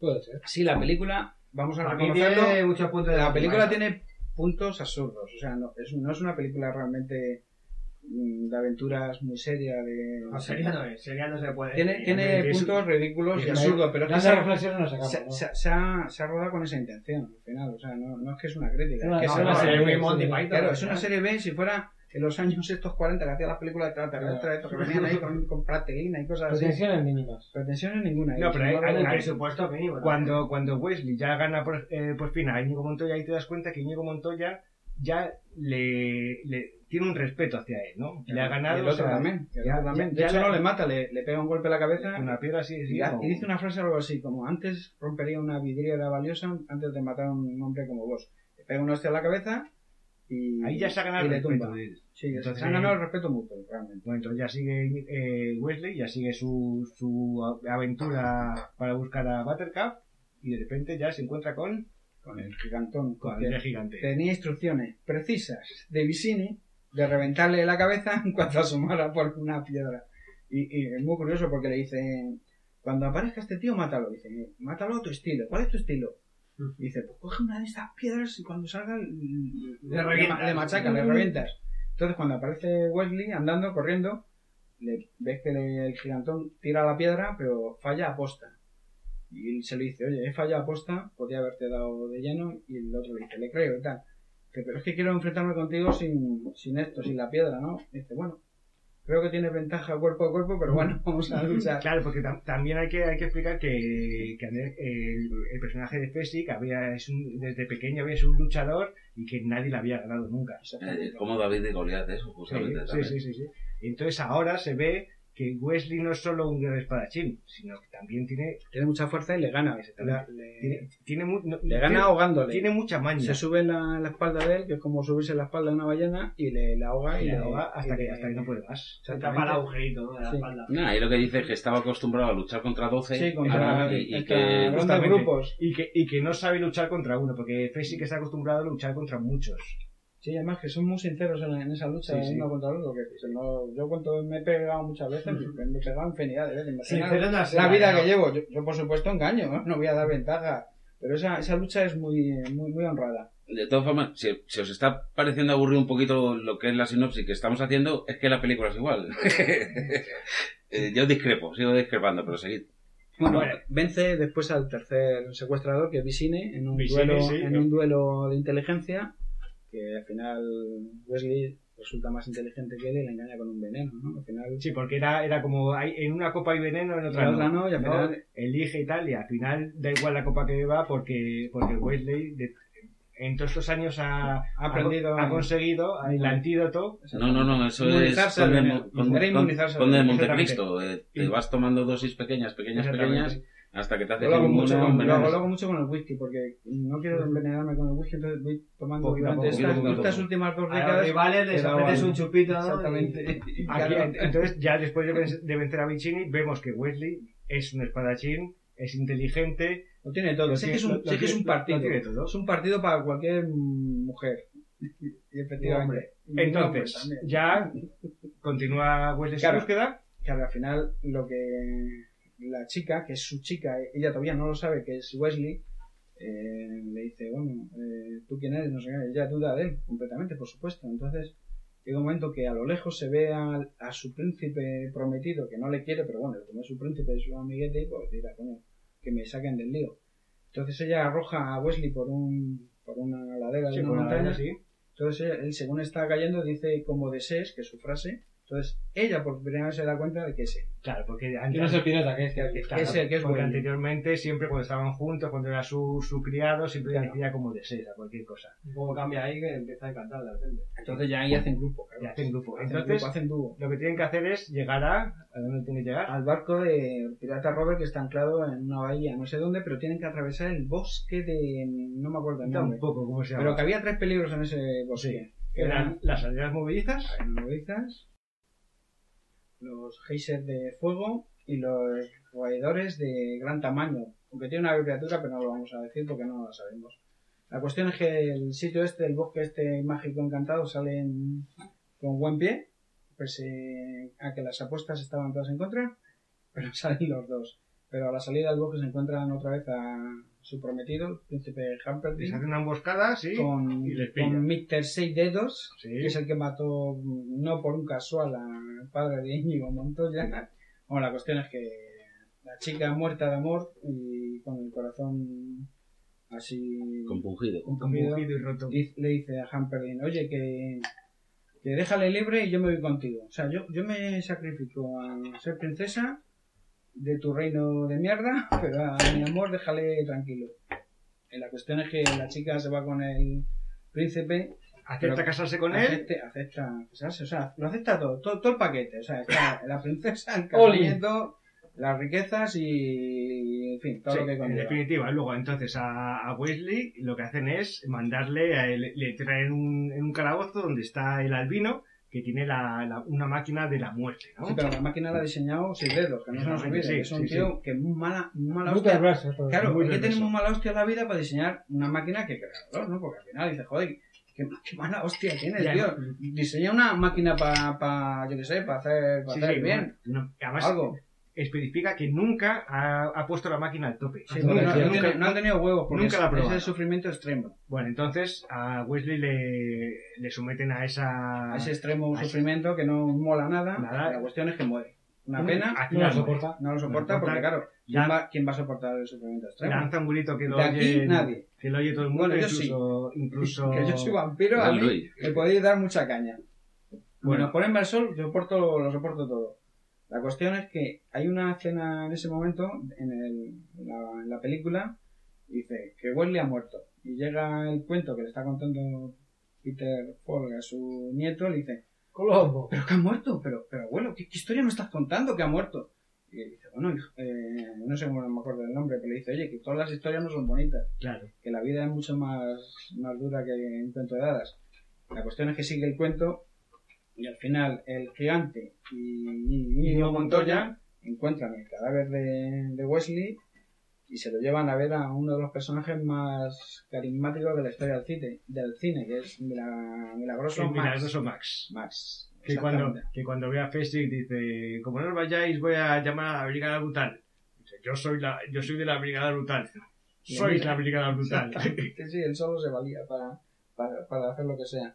La cuestión es que este personaje interpre- interpretado por Billy Crystal, que no se le reconoce, salvo que vea los títulos de crédito, que nadie lo ve, eh, se niega al principio a resucitar a, a Wesley hasta que su mujer intercede y lo resucita, ¿no? Hay una escena muy bonita que, que le meten aire en la boca para saber cuál es tu razón para vivir.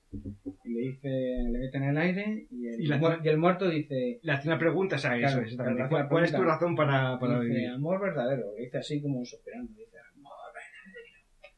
No se entiende bien. Entonces, mm, milagroso más que está un poquito que no quiere hacer su trabajo. No, realmente. dice, no, esto ha dicho farolero, esto es una deuda de juego y yo por esto ni me muevo. Bueno, al final entre unas cosas y otras lo resucitan. Y una vez resucitado, Pero le resucitan poco a poco. Sí, poco eso. a poco. De ¿no? aquella manera. es, es un re- resucitado un poquito progresivo. Progresivo, exactamente. Lo primero es Guerrillero. mm, abre los ojos, empieza a hablar. Le, le- o sea, le, le llevan a la fortaleza, ¿no? Ya no él, tiene, no tiene... él está despierto ya, pero lo único que puede hacer al principio es mover la cabeza. Exactamente. Y ni siquiera, a veces no, ni no, siquiera. eh, no, la cabeza no. se la mueve el gigante. Sí, bueno, es verdad. Lo único que hace es abrir los ojos. Exactamente. Y entonces le dice Íñigo y él, dice, necesitamos entrar en ese castillo y, y acabar con todos. Y dice, ¿cuán- Más o menos, necesitamos un plan. Tú eres muy listo. ¿Cuál es el plan? Pero dice, ¿cuán- ¿cuántos son? Dice, son como 30. Y yo me puedo encargar de 25. Sí, así, solo. pero no, no voy a poder con todos. Y dice, dice Wesley que es muy listo. Y dice, bueno, si tuviéramos una capa del infierno, que es una capa infernal, pues eh, que arde sola, pero sin quemar, ¿no? Entonces diseñan un plan por el cual meten al gigante con Bueno, la capa bueno, esa pero, pero esa- y les acojona pero toda la de, guardia. repente es- esa, esa capa, de repente dice, dice Pesic, ¿no? Pues yo la, yo la tengo. ¿Cómo que la tiene? Dice, Aquí "Ah, está, Aquí aquí está. está, que la ha cogido de la tienda de, de, la, de la casa de Milagroso, Milagroso ¿ves? Que se la, vamos, la. Sí, que se la ha robado. mangado, vamos. Esto no se dice, pero la ha robado. Y entonces la, la, la No cosa... está bonito lo No, no, está bonito. La Eso cosa- no se lo recomendamos a ningún niño que No, nos no, escuche. por favor. La cosa es, eh, dice mm, Wesley, dice, bueno, eh, contamos con, con la fuerza de Fesic, con el ingenio de, con la espada de, de Íñigo y contamos con mi inteligencia, que yo no me pueda mover, ¿no? Exactamente. Vamos a, vamos a pensar... Es un momento un poco campeador, ¿no? Bueno, la cuestión es que consiguen sí, entrar en el, en el castillo, que es justo el príncipe Hamper- Hamperdin. Está aprovechándose para casarse contra la voluntad de la chica con ella, ¿no? Pero bueno, se está casando porque, claro, al final tiene la fuerza, pues ya se sabe. Están allí en la ceremonia, que el cura, que por cierto, que la versión española dice una cosa muy graciosa, que dice el badibonio. El badibonio. Bueno, eso, eso si lo ves en cine te es escena, 80 escena mítica. escena mítica de la historia del cine del Badibonio. Bueno, la cuestión es que entran los tres. Entonces, Íñigo, eh, como es un tío que tiene una misión en la vida, sabe que está sitiado en el castillo, va por él. Se desentiende un poco, vamos a decirlo. Sí, sí. Se desentiende de Wesley y del gigantón. Ah, el Wesley se va a los aposentos de la chica y eh, espera que llegue, ¿no? Después del... Tumbado en la cama, sí. Exactamente. Entonces, la boda acaba. Se supone que se casan. Pero ella no dice si quiero. Entonces, cuando ent- ella entra en su habitación, se va a suicidar hasta que ve a Wesley en la cama y dice, oye, si no has dicho, si no dijiste si quiero, no vale. No, no vale patrimonio, exactamente. Exactamente. Entonces, en ese momento entra el príncipe. Humperdinck y dice, Tienes razón, pero bueno, eso es un defecto que vamos a, A a, solucionar. a solucionar, a corregir. Entonces el príncipe se dispone a matar a Wesley porque realmente piensa que está muerto, está hecho un asco. Entonces el otro, con todas las fuerzas que tiene, que son pocas, se levanta y le reta. Entonces la cojona, la cojona, la cojona de cierta forma y se rinde, ¿no? Y, y sale corriendo, porque es un cobarde, en verdad. Sí, bueno, es lo que tienen los príncipes. Es un Humble Run. Exactamente. Bueno, ¿y qué, entonces qué, qué pasa luego? Bueno, pues al final llegamos a la otra escena mítica de la historia del cine, que es, Tiene historia paralela. que es cuando Íñigo Montoya mata a seis dedos. Que es cuando lo Por encuentra... favor, continúa y dile... No, es cuando...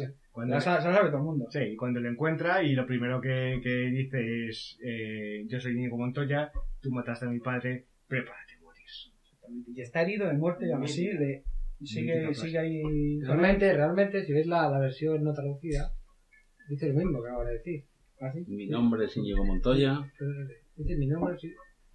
You keep my father, prepare to die. Dice Y- lo- sí, además el otro le hace, cuando le, le va a matar, le, le dice, prométeme lo que sea, prométeme dinero, prométeme riqueza, prométeme lo que sea. Dice, te prometo todo, hasta que le dice, prométeme que me vas a devolver a mi padre. Pero eso no se lo puede cumplir, ahí es cuando le mata. Y en fin, y eso prácticamente se resume, ¿no? Al final eh, todos los malos pierden, Los buenos ganan. los buenos ganan, los se van del castillo y, en fin, es un cuento de hadas. Al final Recordamos que esta chica, además de Santa Bárbara, películas. se hace, bueno, después sí tuvo una carrera no muy triunfal, pero tuvo una carrera. Sí, bueno, luego se casó con Sean Penn, también. ¿Cierto es? Que es un desaseado, como todo el mundo sabe. De hecho, creo que el príncipe, ¿cómo es? Humperdinck, Humperdinck. Humperdinck. estuvo casado con Susan Sarandon. Sí. Sí, creo que sí. Pues eso es un triunfo. Un gran triunfo. Bueno, pues esto es todo lo que tenemos que decir de la princesa prometida, que nos vuelve loco, no lo sabemos de memoria. Y ahora una- cuando, cuando acabemos el podcast no lo vamos a ver, ¿no? Es que hay una frase que, que- que creo que es más importante de Íñigo Montoya, ¿Aún más? aún, aún más, que dice, he dedicado tanto tiempo a la venganza que ahora, ahora que la he cumplido, no sé qué hacer con el resto de mi vida. Claro, cuando Wesley le dice, bueno, claro, eh, Wesley ya tiene a su chica, ya que va a estar de pirata Robert toda la vida, ya mejor se retira. Entonces le, le propone decir, bueno, serías un gran pirata Robert. Está de moda, está de moda esto del nombre de Roberts. ¿Qué te parece hacerte pirata Roberts? Pues, Es- pues, es de- Allí se acaba, se supone que Íñigo Montoya es el nuevo pirata Robert, que ya salió en el anterior podcast de la inmortalidad. Sí. Es una forma de, de perpetuar la marca. Sí que es una marca. También decir, bueno, que la película no fue, no fue un gran éxito en su, en su día, pero que bueno, que ah, pasado el tiempo yo creo que la gente se ha dado cuenta de, de lo que vale esta película. Es una película de... Yo digo que en las teles actuales esa película no se disfruta. a saber, Porque- Alex, que te habrá bajado te tú. falta, te falta ahí media pantalla para verla. Bueno, Hay que verla con otros ojos. No, Sí, yo no ha envejecido como otras películas que por lo menos tienen un formato extensible a las televisiones actuales. no, es una película de los 80, hay que, hay que verla eh, tal como Porque es. no, no veo en el cine una película en cuatro tercios. Como, No hay que- no hay que verla, sí hay- Fue grabada. No, no, no. Es una película que se hizo realmente para casi la televisión. Sí. Directamente, directamente para televisión. La Princesa Prometida es una película que hay que... es una película de aventuras, de, es, es la película de el amor verdadero. No hay, no hay nadie como, como Wesley que, que haga tanto por el amor, ¿no? Que por. Yo creo que es una de las películas icónicas de los 80 y que, y que nadie se la puede perder, la verdad. Había que hablar de ella, exactamente. Después los actores, el chico en concreto, Wesley, no tuvo una carrera buena. No, No, la verdad que no. nada- No, no hizo nada. no Ella, ella sí que, bueno, hasta un poquito, ¿no? Se, ya hemos dicho que se casó con, con Sean Penn. Hizo, hizo algunas películas. irlandeses, Sí, que no está nada mal, pero realmente no, no tenía ningún éxito. no, tampoco lo sabemos. André Gigante, que murió poco después de, de hacer la película. Y el Vicini, que tampoco no lo hemos visto mucho más, ¿no? No, no, no lo El, hemos único, el único ha sido Mandy Patinkin, que ha sido, como he dicho antes, en Homeland y en... ¿en ¿Dónde hemos dicho? Eh, no me Mentes criminales. Mentes criminales. Fíjate qué título, eso. Feísimo. Pero vamos, para, para nosotros siempre será Íñigo Sí, Montoya. El único. Y nada más, hemos dicho que íbamos a hablar de cinco películas, se nos ha quedado en tres por falta de también tiempo. colaboró en Forrest Gump, ¿puede ser? ¿Eh? Sí, sí. Ah, sí, claro, es Bueno, Jenny, Jenny. Sí, claro, es Jenny. Jenny, sí.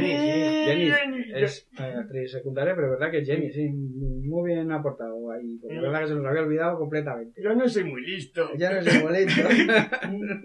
Hostia, eh, se merece, Forrest, Forrest Gump se merece un, un episodio solo para él, ¿eh? Peliculón, peliculón. A mí me gusta, no está entre las favoritas, pero... He, que... he dicho peliculón.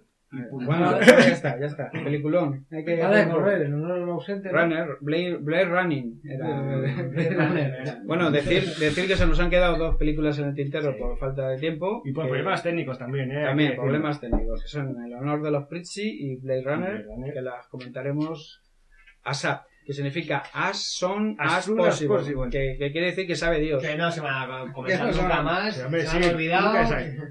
Todo es decir que para mí Blade Runner es una película muy sobrevalorada, ¿eh? Hay Vaya, que- hay que... vaya. Y ahí acaba la Un poco- cosa. un poco- Me, me partes el corazón. Un, po- un poquito de Blade Runner, solo son unos- algunos comentarios.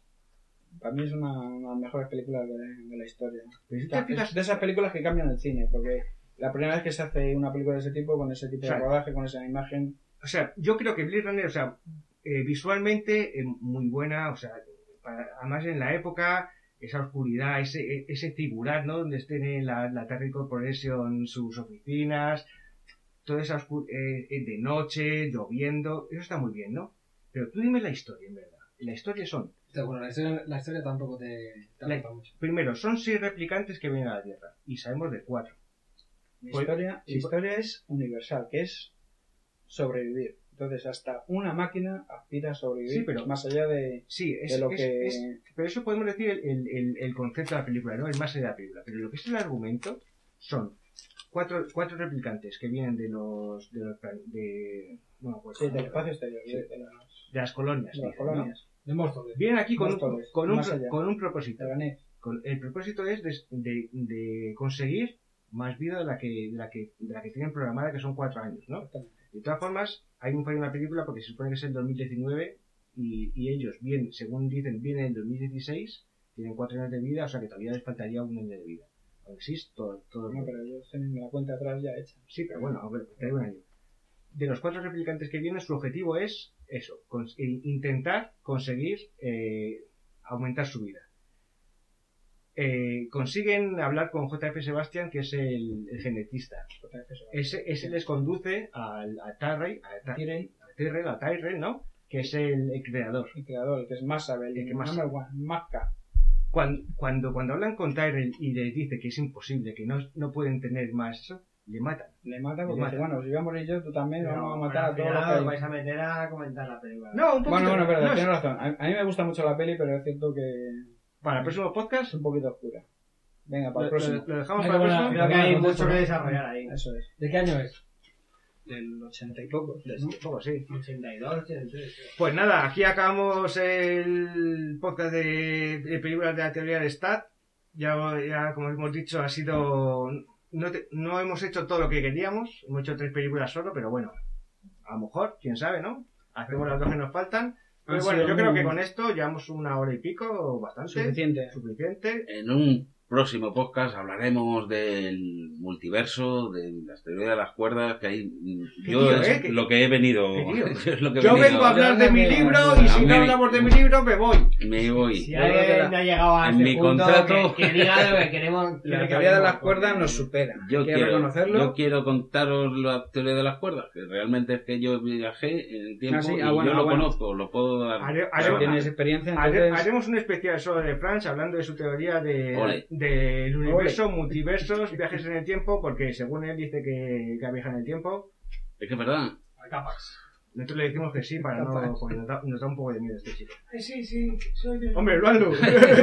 Clean, clean. Eh, No, no, que un día lo contó y lo tiene que contar otra vez. sí, sí. De algo, ¿no? Muy bueno. Bueno, tenemos un invitado Ah, bueno, que especial habéis habéis un invitado especial, súper especial. que está oyente, pero directamente desde va a participar desde en Hollywood. el Y no, podcast y- solo y no para es Ciro, saludar. no es Ciro. Solo para saludar. Ramón, saluda. Muy buenas. Es- Soy. Bien interesante esto de los podcasts, ¿verdad? Sí, sí, sí. sí. aprendemos, Muy- aprendemos muy todos mucho. Entonces, No- en no nuestro hace hombre falta ver- no, no hace falta ver la película. Pues nada, Ya, Vale, ya, ya- ya lo hemos contado. Yo ya me lo han contado. solo despedirnos y que nada, que esperemos que os haya gustado. Nos podéis seguir en iVox, en iVox o como lo queráis llamar, en Twitter, Twitter, también en tenemos Twitter, cuenta de Twitter. Arroba la teoría del Stat, en la teoría del Stat. Y ya está, porque somos un poco cutres y no tenemos nada más.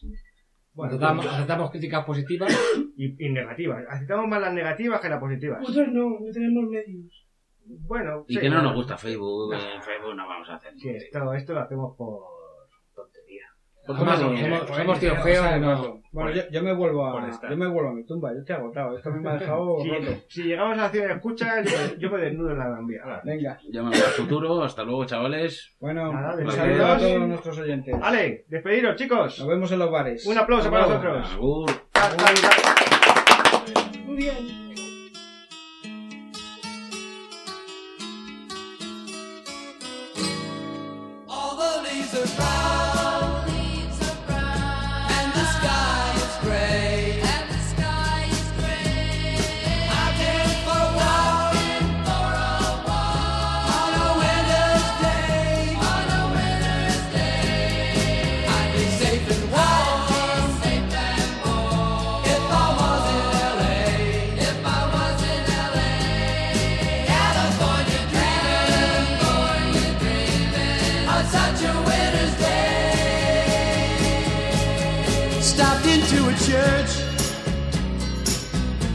just along